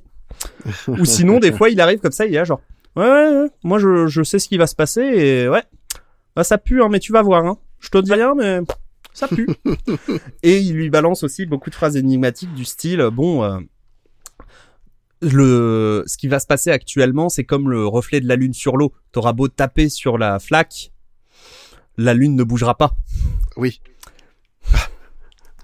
Tu ne pourras rien y faire. C'est ça, euh, très je le dis poétique. je le dis extrêmement mal, hein, parce que c'est écrit d'une main de maître aussi. Euh, Berserk, c'est quelqu'un qui, qui arrive à créer des, des ambiances monstrueuses euh, et, euh, et justement ce, ce sentiment d'impuissance complète face à fa- face au destin. Il y a, il y a tout à partir du, du tome, je dirais 15 euh, jusqu'au tome 20, régulièrement, il y a des intros de chapitres où ça te dit tous les habitants ont fait le même rêve. Et dans ce rêve, euh, ils n'y voient que, le tén- que les ténèbres, euh, que le, ils, ne, ils ne voient que euh, la crasse de leur monde. Mais au fond de toutes ces ténèbres, ils y voient un faucon de lumière qui viendrait tous les sauver. C'est, ça fait très jeu de rôle tout ça. Mais bien, oui. ça. Mais la repré- quand on, on entend parler de faucon dans Mm. Berserk pour venir sauver des gens, on sait ce que ça veut dire, on sait que ça pue de ouf. et, et justement, il retourne tous les codes euh, Berserk de ce côté-là euh, dans, dans le fait de te montrer des personnages qui réussissent Mhm. à aller mais à des points euh, absolument faramineux. C'est-à-dire, on ne peut même pas imaginer qu'une personne puisse atteindre ce stade-là de pouvoir et qu'elle soit appréciée par tout le monde, alors que c'est la pire des saloperies ever. Ouais, mais ouais. Et c'est c'est très dur à encaisser. Ouais. C'est extrêmement bien amené. C'est ben, c'est amené sur euh, sur 20 tomes, ça quasiment, hein, Ouais, voilà. pour arriver à cette consécration-là. ouais. Et t'es devant ça et tu te dis, mais ce personnage-là, on ne peut juste rien lui faire. On ne peut rien lui faire littéralement. Personne n'a jamais réussi à le toucher. Et pourtant. Et pourtant, euh, va bien falloir un moment ou un autre. Ah, oui, mais- mais- et ça, c'est le, voilà. Bon, ça, c'est la mécanique après, mais Euh, bah, c'est normal. On va dire, ça fait, voilà. Il faut bien qu'il y ait un héros quelque part qui ressorte de tout ça. Mais, mais Guts n'est Mais- pas un héros, malheureusement. ben, c'est un anti-héros. voilà. Mais, Mm, euh, Ouais, oui, c'est un anti-héros, hein, littéralement. C'est un mec qui est là, genre, j'en ai plein le cul. voilà. Arrêtez, je veux juste vivre ma vie. Du moins, non, il veut même pas vivre sa vie, en fait, parce qu'il est condamné aux ténèbres, littéralement. Il, il a, il subit le monde plus qu'il n'a envie de le sauver. D'ailleurs, il n'a pas envie de le sauver. Hein. C'est, Ça l'intéresse pas. ça- non, ça l'intéresse pas. Et puis même, euh, il a, il, comme il dit, euh, on n'a pas le temps de réfléchir. Il faut trancher et tuer. C'est ça qui compte. Ça D'où la et grosse rien épée. d'autre. D'où la grosse épée. Grosse épée d'ailleurs que il y a des gens sur internet, ils se sont dit on va essayer de mesurer le poids que ça peut faire son énorme épée. Ils sont arrivés à un stade où ça faisait 250 kilos. Bon, il manie Il ça à il une main. Il est coriace, hein. Il, il a du bras. Oui. Ah oui, là, non, là c'est plus du bras là. On est au-delà de ça en fait. hein. Tout le torse est, est Ah, impacté. euh, c'est voilà. C'est Ah, un monstre. Ouais, voilà. Mais, mais Mm. et, et pourquoi toi, ce, ce manga-là te, te plaît autant et, et Eh bien, pourquoi eh ça, te, ça te marque à ce point-là euh bah, il est arrivé, on va dire, euh, à un moment euh, de ma vie, euh, on va dire juste euh, idéal en fait. Hein, Euh, littéralement, il y avait tout le terreau pour. Euh, J'étais Mhm. vraiment pas bien dans la vie à ce moment-là. Je venais de me faire plaquer. Je venais de perdre mon meilleur pote au passage euh, parce que en gros, pour faire simple, hein, c'est littéralement la raison qui m'a poussé à faire de la musique aussi. C'est ma copine est partie avec mon meilleur pote de l'époque. Oui, Tu vois écoute, c'est c'est un moment, euh, on va dire difficile, mais c'est c'est pas très très sympa quoi surtout euh, quand tu sais que trois mois plus tard tu dois passer ton diplôme et que tu regardes ta vie sociale tu fais alors je parlais avec qui? Donc avec elle 80% du temps avec lui 15% du temps. Ah je bah vais merde. bosser. ah bah merde bah du coup j'ai plus de vie sociale. Ah. Donc je vais travailler, essayer Donc- d'avoir mon diplôme. Ah non le, le diplôme là j'étais genre euh, niquez-vous. Euh, je vais plutôt être dans ma pire vie et j'ai un pote qui a fait bon regarde Berserk. J'ai Mm. regardé Berserk j'ai fait ok c'était incroyable et j'ai beaucoup trop transfert sur les personnages et sur l'histoire qui s'en qui s'en déroule justement et c'est pour ça que j'ai utilisé des samples aussi parce que ça ça fait écho avec ce que moi j'ai vécu de manière beaucoup moins hardcore et Oui, euh, j'espère. oui oui oui oui parce que bon euh, c'est-à-dire que moi si je me retrouvais dans ce qui ce qui est arrivé à Guts et à toute la troupe du Mhm. Faucon euh, bah je faisais partie de tous ceux qui se faisaient tuer et pas ceux qui survivaient hein clairement À ce hein, moment-là, mais maintenant tu es sorti, tu fais partie des survivants. ouais, je, je fais partie des survivants Et heureusement des vivants même. Ouais, des vivants Bah oui. des vivants. Et du coup, ouais, j'ai complètement euh, utilisé Berserk aussi pour euh, pour me dire bon, euh, ma vie c'est de la merde, mais lui c'est pire.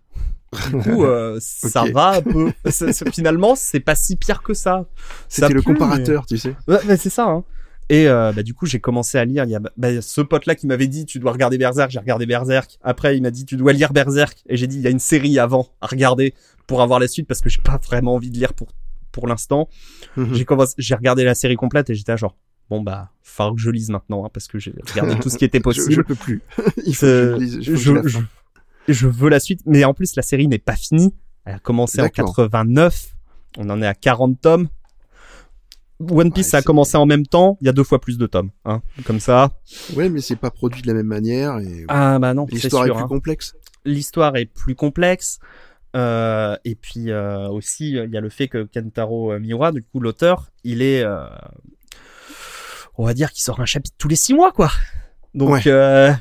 c'est Ouais. pas le même rythme de parution du tout, et il fait un peu ce qu'il veut de toute façon. hein. Il y a personne qui va lui dire, tu peux sortir ton, ton chapitre plus vite là? Il est là genre, non, non, je prendrai le temps qu'il faut. Ta mère. Après, y a- et puis y euh, bah, ça, ça marque tellement les esprits. Bah oui, ça, Même ça- si on l'a jamais vu. euh, Là, on est sur une- anime ou ce manga, Mm. on en a entendu parler quoi, dans tous Mm. les cas.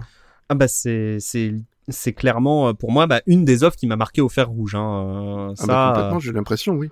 ça là, bah il m'a offert les cinq premiers tomes genre pour Noël de la bah, de 2018. Ouais c'est ça Mhm. pour Noël 2018. Il m'avait offert les cinq premiers tomes en mode bah maintenant t'as plus d'excuses. Lis le manga la putain de ta race. Et je le remercie de m'avoir forcé à lire. Et euh, j'ai lu les cinq premiers mangas comme ça dans, le- dans le mois de décembre, tranquillement. euh. Puis euh, après, ma mère a fait, euh, bah tiens, je t'offre les cinq suivants. Et puis quatre jours plus tard, euh, avec le même pote, on est allé euh, dans une boutique de BD. J'ai fait, bonjour, il me faudrait les tomes euh, 11 à 38, s'il vous plaît, en rôti. Ils m'ont fait, d'accord, mais on... et tout de suite, et ils m'ont fait, ok, mais on n'a pas le 11. D'accord. Je suis rentré, j'ai commandé le 11 et puis bah j'avais les j'avais les 39 tomes sortis à ce moment-là. Fin janvier, tout était lu. Euh, et Ah bah j'étais oui, dans ma j'étais dans ma meilleure et ma pire vie en même temps parce que le tome 39 s'arrêtait pile euh, au, à la résolution qui date de ce qu'on attendait depuis 30 tomes à peu près hein à peu près on attendait ça depuis 30 tomes donc c'était euh, c'est- c'était très dur en avril heureusement le tome 40 sortait et Ouais. euh, c'était magnifique bah, ça fait partie des rares des rares mangas qui m'ont littéralement fait chialer devant quoi c'est Ah, c'est étonnant, ouais. Mais c'est bien, c'est des œuvres qui touchent. euh, parce que Bah ça- oui. déjà, un, ça te parle complètement. Bah ça, ça m'a Voilà. parlé complètement sur le moment. Et en plus de ça, c'est magnifique, euh, que ce soit dans les dessins, que ce soit dans la mise en, il a une mise en scène en fait dans les mangas, dans le manga en lui-même, Mhm. qu'on ne retrouve pas ailleurs. C'est quelqu'un qui, en trois planches sans aucun dialogue, te fait comprendre beaucoup plus que s'il avait fait un dialogue explicatif. Ouais, bah, c'est- toute la, la, la narration, euh, voilà, Mhm. par le Par, les- l'image. les, ellipses, par l'image et les ellipses Mhm. aussi, parce que Ah les oui, ellipses oui. en BD comptent énormément. Tout à fait. Sinon, ce serait pas de la BD. Mm, Et, et, et ces, ces moments-là te font passer des, des, des, de- certains, bah justement, des, des, des passages qui sont, il n'y a pas besoin d'explications euh, Mm. euh, textuelles. Tu comprends tout de suite ce qui s'y Mm. passe. Et, Et, et c'est euh, pas des, des BD de gag, quoi. Je veux dire, voilà, Ah un bah gag non, tu non. vois de suite, mais mais là, non, ça te permet de comprendre une scène d'une manière intense, Mm, euh, alors que il, tu pourrais croire qu'il manque des morceaux, quoi. Je veux dire, mais non, Alors, c'est Non, non, c'est fort, quoi. Ouais, c'est très je- très fort. pour moi, ce sont des génies ces gens-là, hein, parce que Ah oui, oui, oui. des génies Ah de la bah, narration. Et si je pense que le dixième, cinéma euh, de- devrait s'inspirer parfois beaucoup plus de, de Mm, ces mm, mm. gens-là euh, et appliquer des, des, des moments de, de BD, on va dire, pour vraiment retranscrire euh, des émotions au cinéma parfois. Ouais, bah c'est justement, euh, bah j'avais choisi aussi cette musique-là pour ça parce que euh, en fait la scène qui est qui est dans ce, qui utilise cette musique-là, qui est la toute fin du premier film, Mhm. euh, au niveau mise en scène, cadrage, etc., etc., elle fait comprendre énormément de choses. En gros, pour euh, résumer la scène très euh, simplement, on a d'un côté Sans donc, spoiler. euh, ah, euh, sans spoiler, voyons voir. Hum, si tu peux. si je peux, ouais, je vais faire au maximum. On a euh, le trio euh, de, de personnages, à savoir Griffiths, Guts et Casca, qui sont les trois persos principaux de, de l'arc de l'âge d'or. D'accord. Donc euh, Griffiths, chef de la troupe des faucons, euh, personnage extrêmement charismatique, énigmatique aussi, Mhm. et qui a une philosophie bien à lui, euh, qui est pour lui un homme doit euh, tout sacrifier pour son rêve. D'accord. Et lui, son rêve, c'est qu'il veut devenir roi. Il veut son C'est un royaume. rêve comme un autre. hein. Voilà. Et du coup, euh, c'est encore plus vu dans le manga parce qu'il y a beaucoup de scènes en plus par rapport au film, hein, du coup, qui te montrent tout ce qu'il a pu sacrifier pour pour atteindre ce rêve et à quel point c'est il est calculateur et et voilà. Et euh, il est en train de séduire euh, la princesse Charlotte pendant une soirée à un château. euh, princesse Charlotte qui est au passage absolument parfaite. On n'aurait pas pu faire mieux pour une princesse. C'est D'accord. elle, elle est parfaite. Il y a rien à dire là-dessus. C'est pas le cliché de la princesse. Hmm, oui et non, c'est un cliché de princesse, mais elle est parfaite. D'accord. je, je ne- sans en dire plus, elle est absolument parfaite, ne serait-ce que dans son dessin en fait. La, sa- la représentation, sa représentation est exceptionnelle. Et du coup, il est en train de discuter avec, il lui explique, oui, pour moi, euh, un homme doit euh, poursuivre son rêve, et il explique aussi pour lui ce qu'est l'amitié. Et pour lui, euh, tous les gens, parce qu'elle lui dit, c'est incroyable, vous êtes un homme très charismatique, etc. Et vous avez réussi à, retenir- à réunir plein d'amis autour de vous pour, pour ce rêve. Et il fait, Mhm. ah oui, mes subordonnés, ce ne sont... voilà, en, en gros, c'est ça, hein, mes hommes, oui. Euh, pour moi, ce ne sont pas mes amis, parce qu'un ami, c'est quelqu'un euh, qui ne s'accroche pas aux rêves des autres. Pour moi, un véritable ami, c'est quelqu'un euh, qui défendrait son rêve contre quiconque, même si c'était moi. D'accord.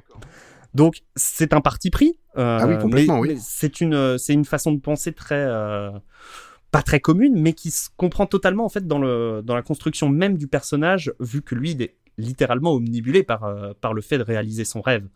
Comme il dit, euh, tout homme devrait avoir cette vision-là dans la vie, quitte Mhm. à, à vivre le restant de sa vie euh, dans les cendres de son rêve. D'accord. Il devrait tout mettre en œuvre pour la, la concrétisation de, de ce rêve. Et quand il dit ça, Guts est en bas des escaliers euh, de ce grand jardin, qui revient d'une mission euh, que Griffiths lui avait confiée. Sauf que Guts, lui, considère Griffiths comme son ami. Ah. et ils ont une relation, en fait, Guts-Griffiths très, très euh, proche, mais c'est très ambigu. On ne sait pas s'ils sont amis, si c'est simplement un subordonné pour lui. On, ne- on ne sait jamais vraiment euh, ce que pense Griffiths de Guts, mais comme il le, comme il le dit, euh, Griffiths, tu es à moi. Ah tu oui. es à moi désormais. Quand, maintenant que tu es dans la troupe des faucons, tu es à moi. Et euh, si tu m'aides à, si tu m'aides à réaliser mon rêve, je t'offrirai un endroit décent pour y creuser ta tombe. D'accord. Oui, il est, Oui, c'est, fun, hein. Ouais, c'est c'est très le fun. Et à ce moment-là, du coup, via le cadrage de cet escalier, on voit l'écart entre Griffiths qui est en haut et Guts en bas de ces escaliers. Et juste après, on a un plan qui nous montre Casca au milieu de ces deux autres, de, de ces deux-là, avec euh, Griffiths qui regarde euh, vers la gauche et Guts qui regarde vers la droite en plan coupé, ce qui nous montre tout de suite la séparation qui vient de se créer à cause de ce, de ce que vient de dire Griffiths.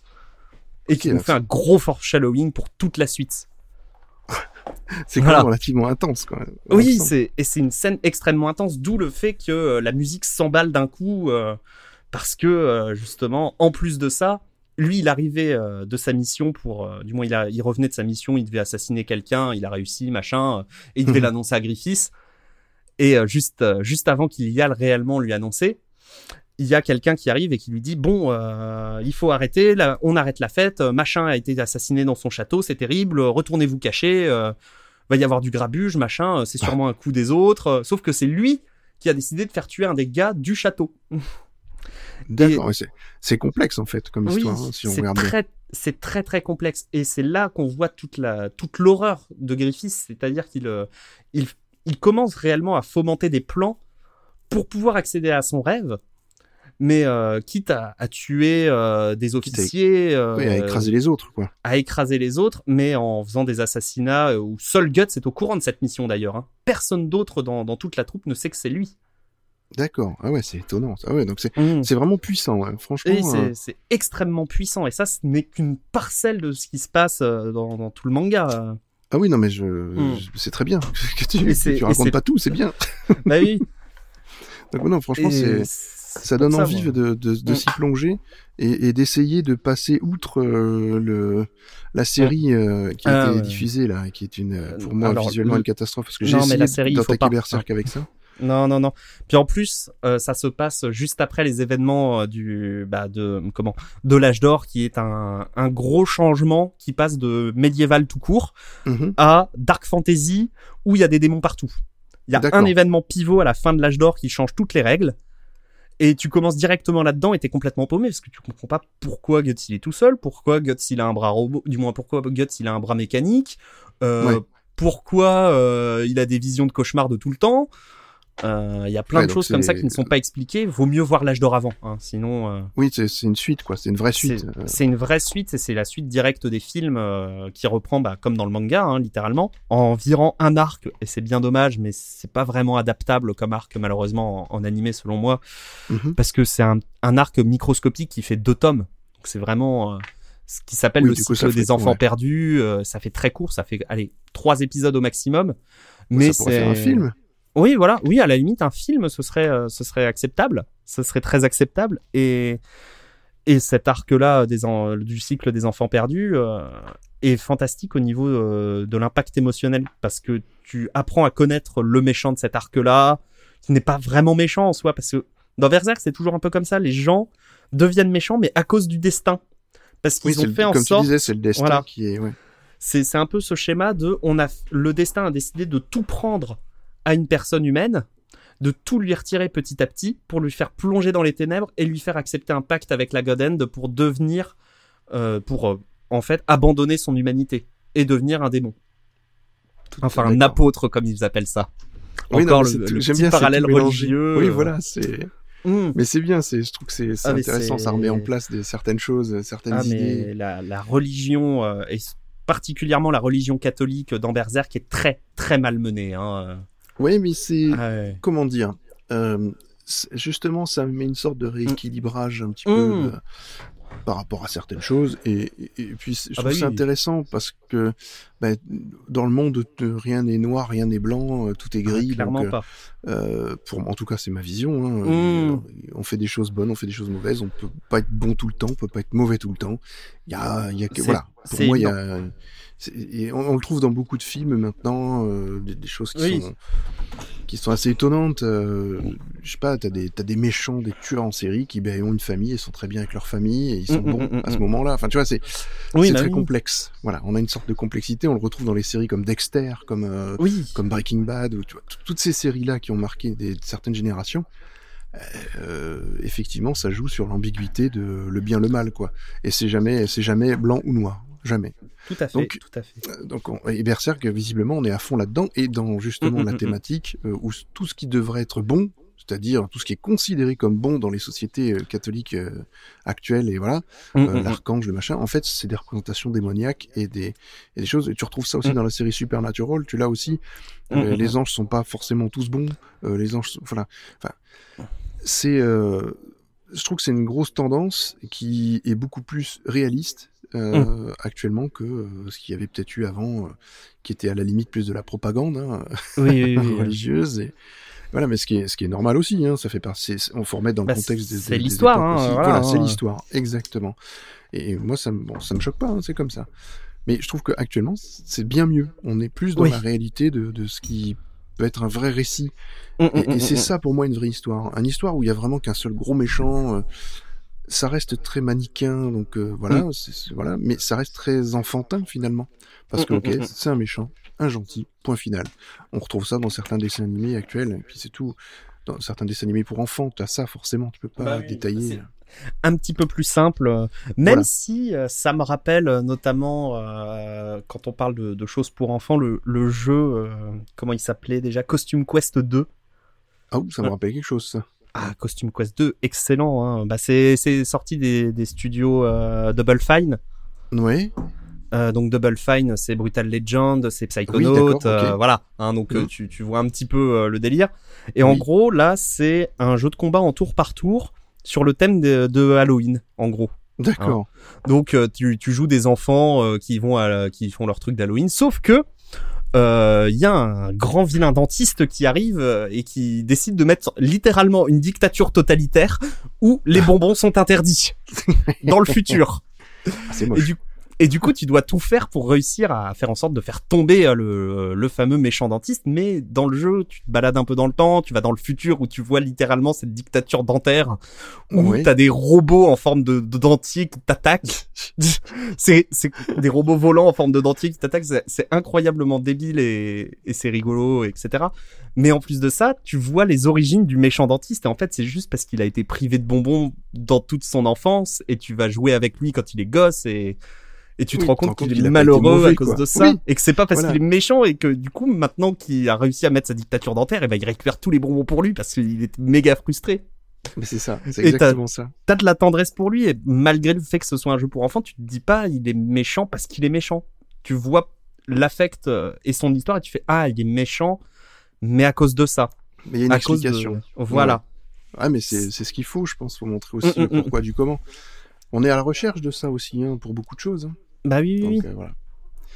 Donc, euh, en tout cas, avant la tempête, hein, voilà, ça Ouais. te, ça Ah t'a bah, ça- bien marqué.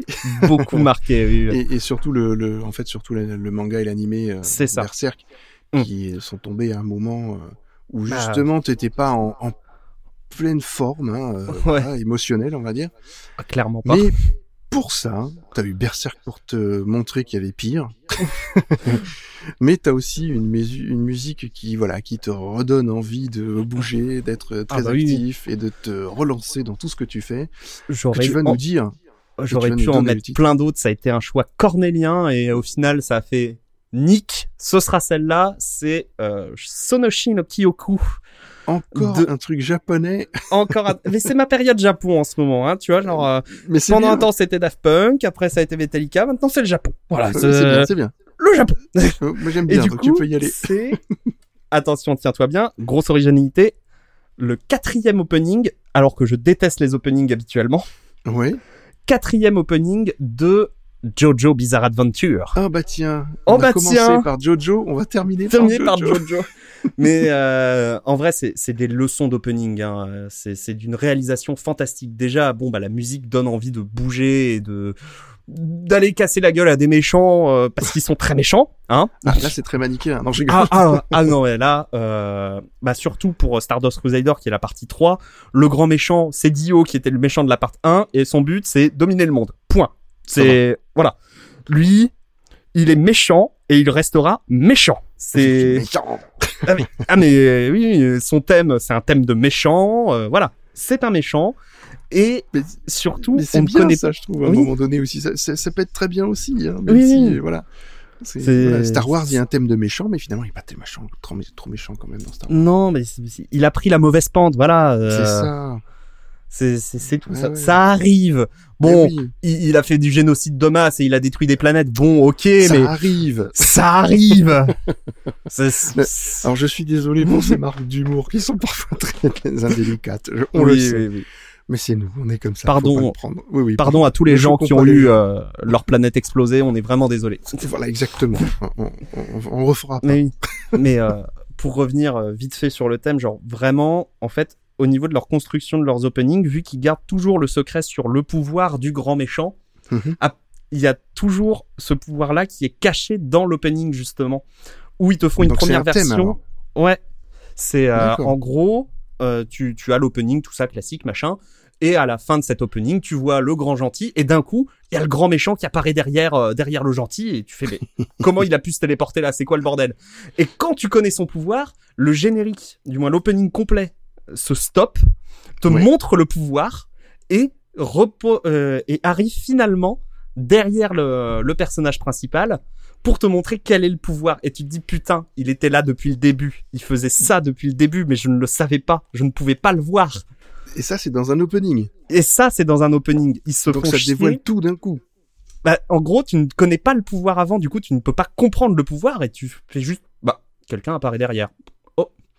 Puis après, tu vois que c'est le méchant. Tu commences à comprendre que, que en effet, c'est bien Dio qui apparaît derrière. Tu fais, c'est étrange quand même. C'est quoi son pouvoir, lui Hein? Hein? Et puis après, t'as la séquence qui te montre réellement ce que c'est son pouvoir et tu fais, oh, les connards, c'est du génie. Et ils ont fait ça avec, euh, bah pareil, avec l'opening de la partie 4 euh, où tu as, euh, tu as d'abord euh, bah, Kira qui apparaît, qui est le méchant de la partie 4 euh, Mhm. sans montrer son pouvoir. Et quand euh, Bite the Dust euh, est révélé, le son vrai dernier pouvoir qui est révélé, l'opening là par contre change complètement parce que ça redéfinit toutes les règles de l'opening en lui-même quoi. Donc et pareil pour la partie 5 aussi. L'opening fait partie de l'histoire en fait. Limite ouais, limite ouais, c'est ils ont réussi à intégrer le truc de manière intelligente. Donc Ah, euh, ça, c'est rare parce que d'habitude Mm, c'est mm, mm. euh, un Bah, mix un peu de de ce que tu vas voir dans la série plus ou moins ou, ou des situations des fois qui n'ont même rien à voir du tout. Euh, tu prends des séries comme Bleach ou n'importe, des fois les openings sont complètement barrés. Ils sont habillés dans des tenues qu'ils ont même pas dans le dans la série en fait. Là, ils, ils ont gardé les bonnes bizarre. tenues, ça va. Ils montrent les pouvoirs des gentils. Ils te Mhm. montrent aussi euh, dans le fond, euh, via des ombres, etc. Les pa- parce que la deuxième partie, donc euh, là où il y a cet opening là, la deuxième partie de Stardust Crusader, ils se sont rendus compte qu'ils avaient plus de cartes de tarot pour nommer les pouvoirs. Du coup, c'est passé sur les dieux égyptiens. voilà. hein, Yu-Gi-Oh! Ah non, pardon. Donc du coup, ils te montrent les différents dieux égyptiens en nombre comme ça qui passent très vite fait et tu fais Hmm. Et petit à petit tu fais ah vous étiez là vous Il y, a- y vraiment une structure, alors ça a l'air d'être Ouais. vraiment... Non, tu- tu donnes vraiment envie d'aller voir JoJo's Bizarre Adventure parce que incroyable. je, voilà, je, je- ça, me donne euh, envie. Je vais, je vais essayer de voir ça. Voilà, c'est simple. Hein. Pour résumer euh, les notes de ma vie d'aujourd'hui, euh, lisez Berserk, Oui. regardez slash lisez euh, Jojo Bizarre Adventure, euh, écoutez Perturbator euh, et tout ce qui est euh, de la Dark Synth vraiment qualitative. Oui. Et puis euh, Et si des gens veulent des concerts, de, des conseils, pardon, pas des concerts, mais des conseils de Dark Synth, euh, voilà, euh, qualitative, ils peuvent venir te voir sur le Discord de Plopcast pour en parler. Exact. Venez sur le Discord de Plopcast. Exact, venez, exact. bon sang de bonsoir. Je vous le mais dis. oui, venez. Et Expression puis, de vieux, euh, bon sang de bonsoir. Mais venez. Et écoutez du TFN, euh, mais pas déprimé. Voilà. Surtout, voilà, ne, euh, vivez bien.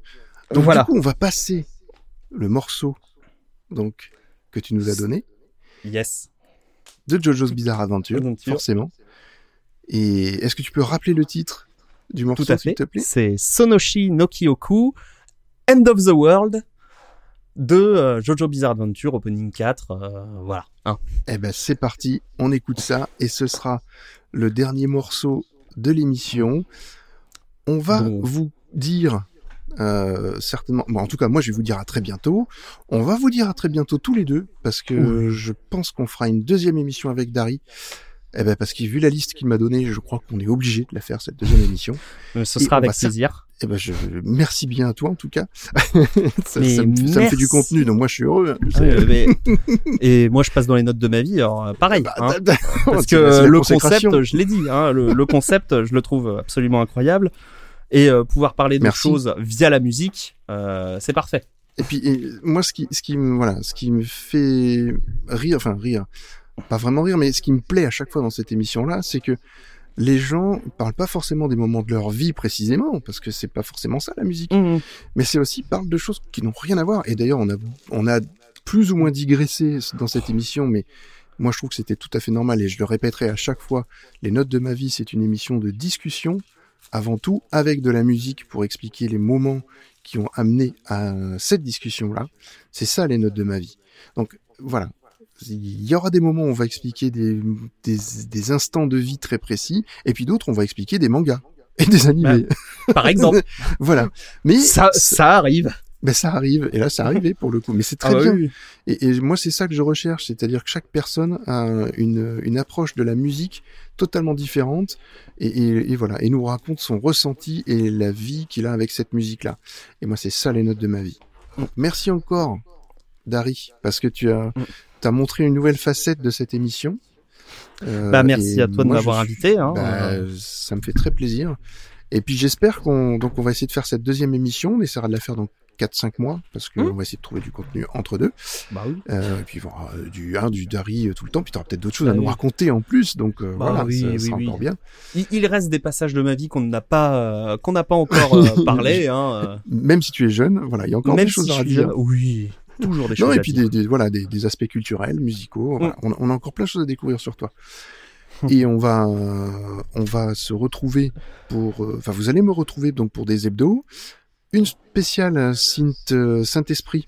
Euh, donc euh, voilà, la nouvelle émission, faut que je m'a- m'accroche au nom et que j'arrive à le dire correctement, avec dedans une, un premier, une première cover donc de, de Dari et de donc de 2984, voilà, voilà ton nom d'artiste plutôt Oui. euh, qui va être très surprenante, vous allez voir.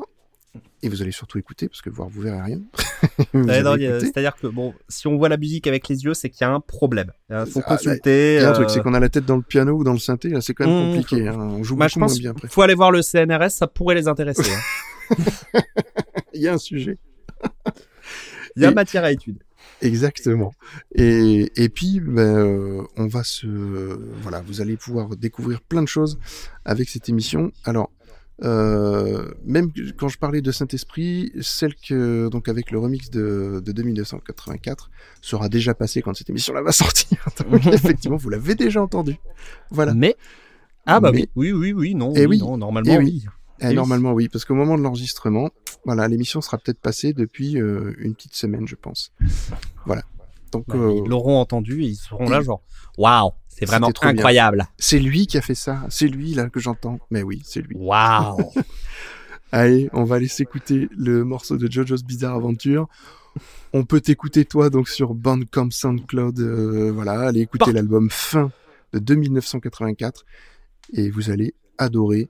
C'est vraiment terrible. Donc vraiment, ça fait plaisir à écouter. bah merci beaucoup. Et ben de rien. et on se dit à très bientôt.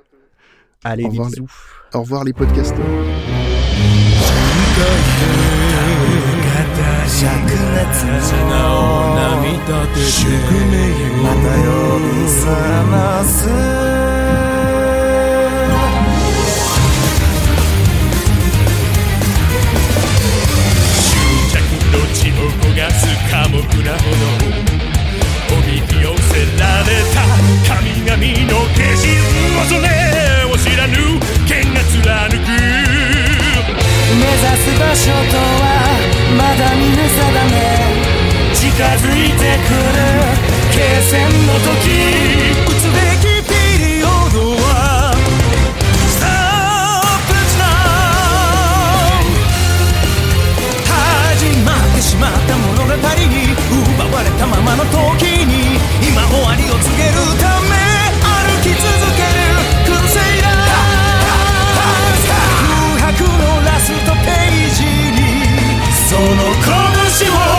「エ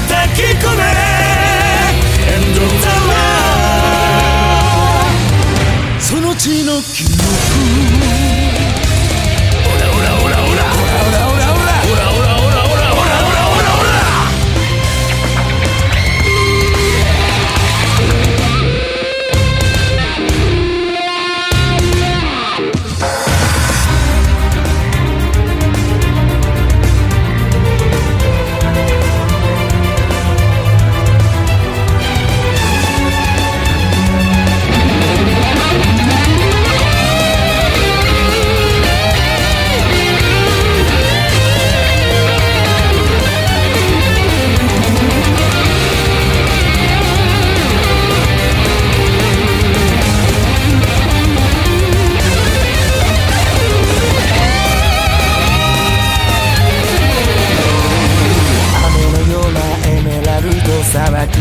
ればクシャなの理勇者見せる蜃気の闇の気配を波紋の茨。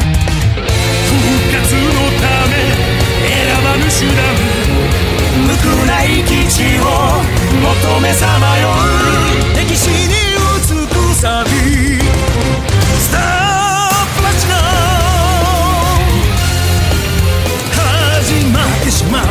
に流してきた悲しみに今終わりを告げるため命をかけたクルセイダー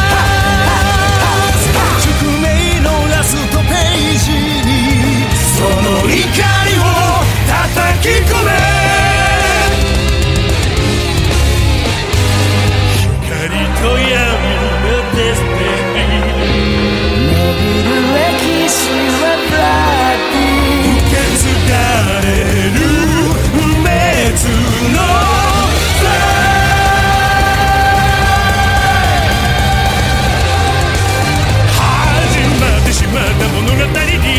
奪われたままの時に今終わりを告げるため歩き続けるクルセダー空白のラストページにその拳を叩き込め始まってしまった物語に流してきた悲しみに今終わりを告げるため命を懸けたクルセイダー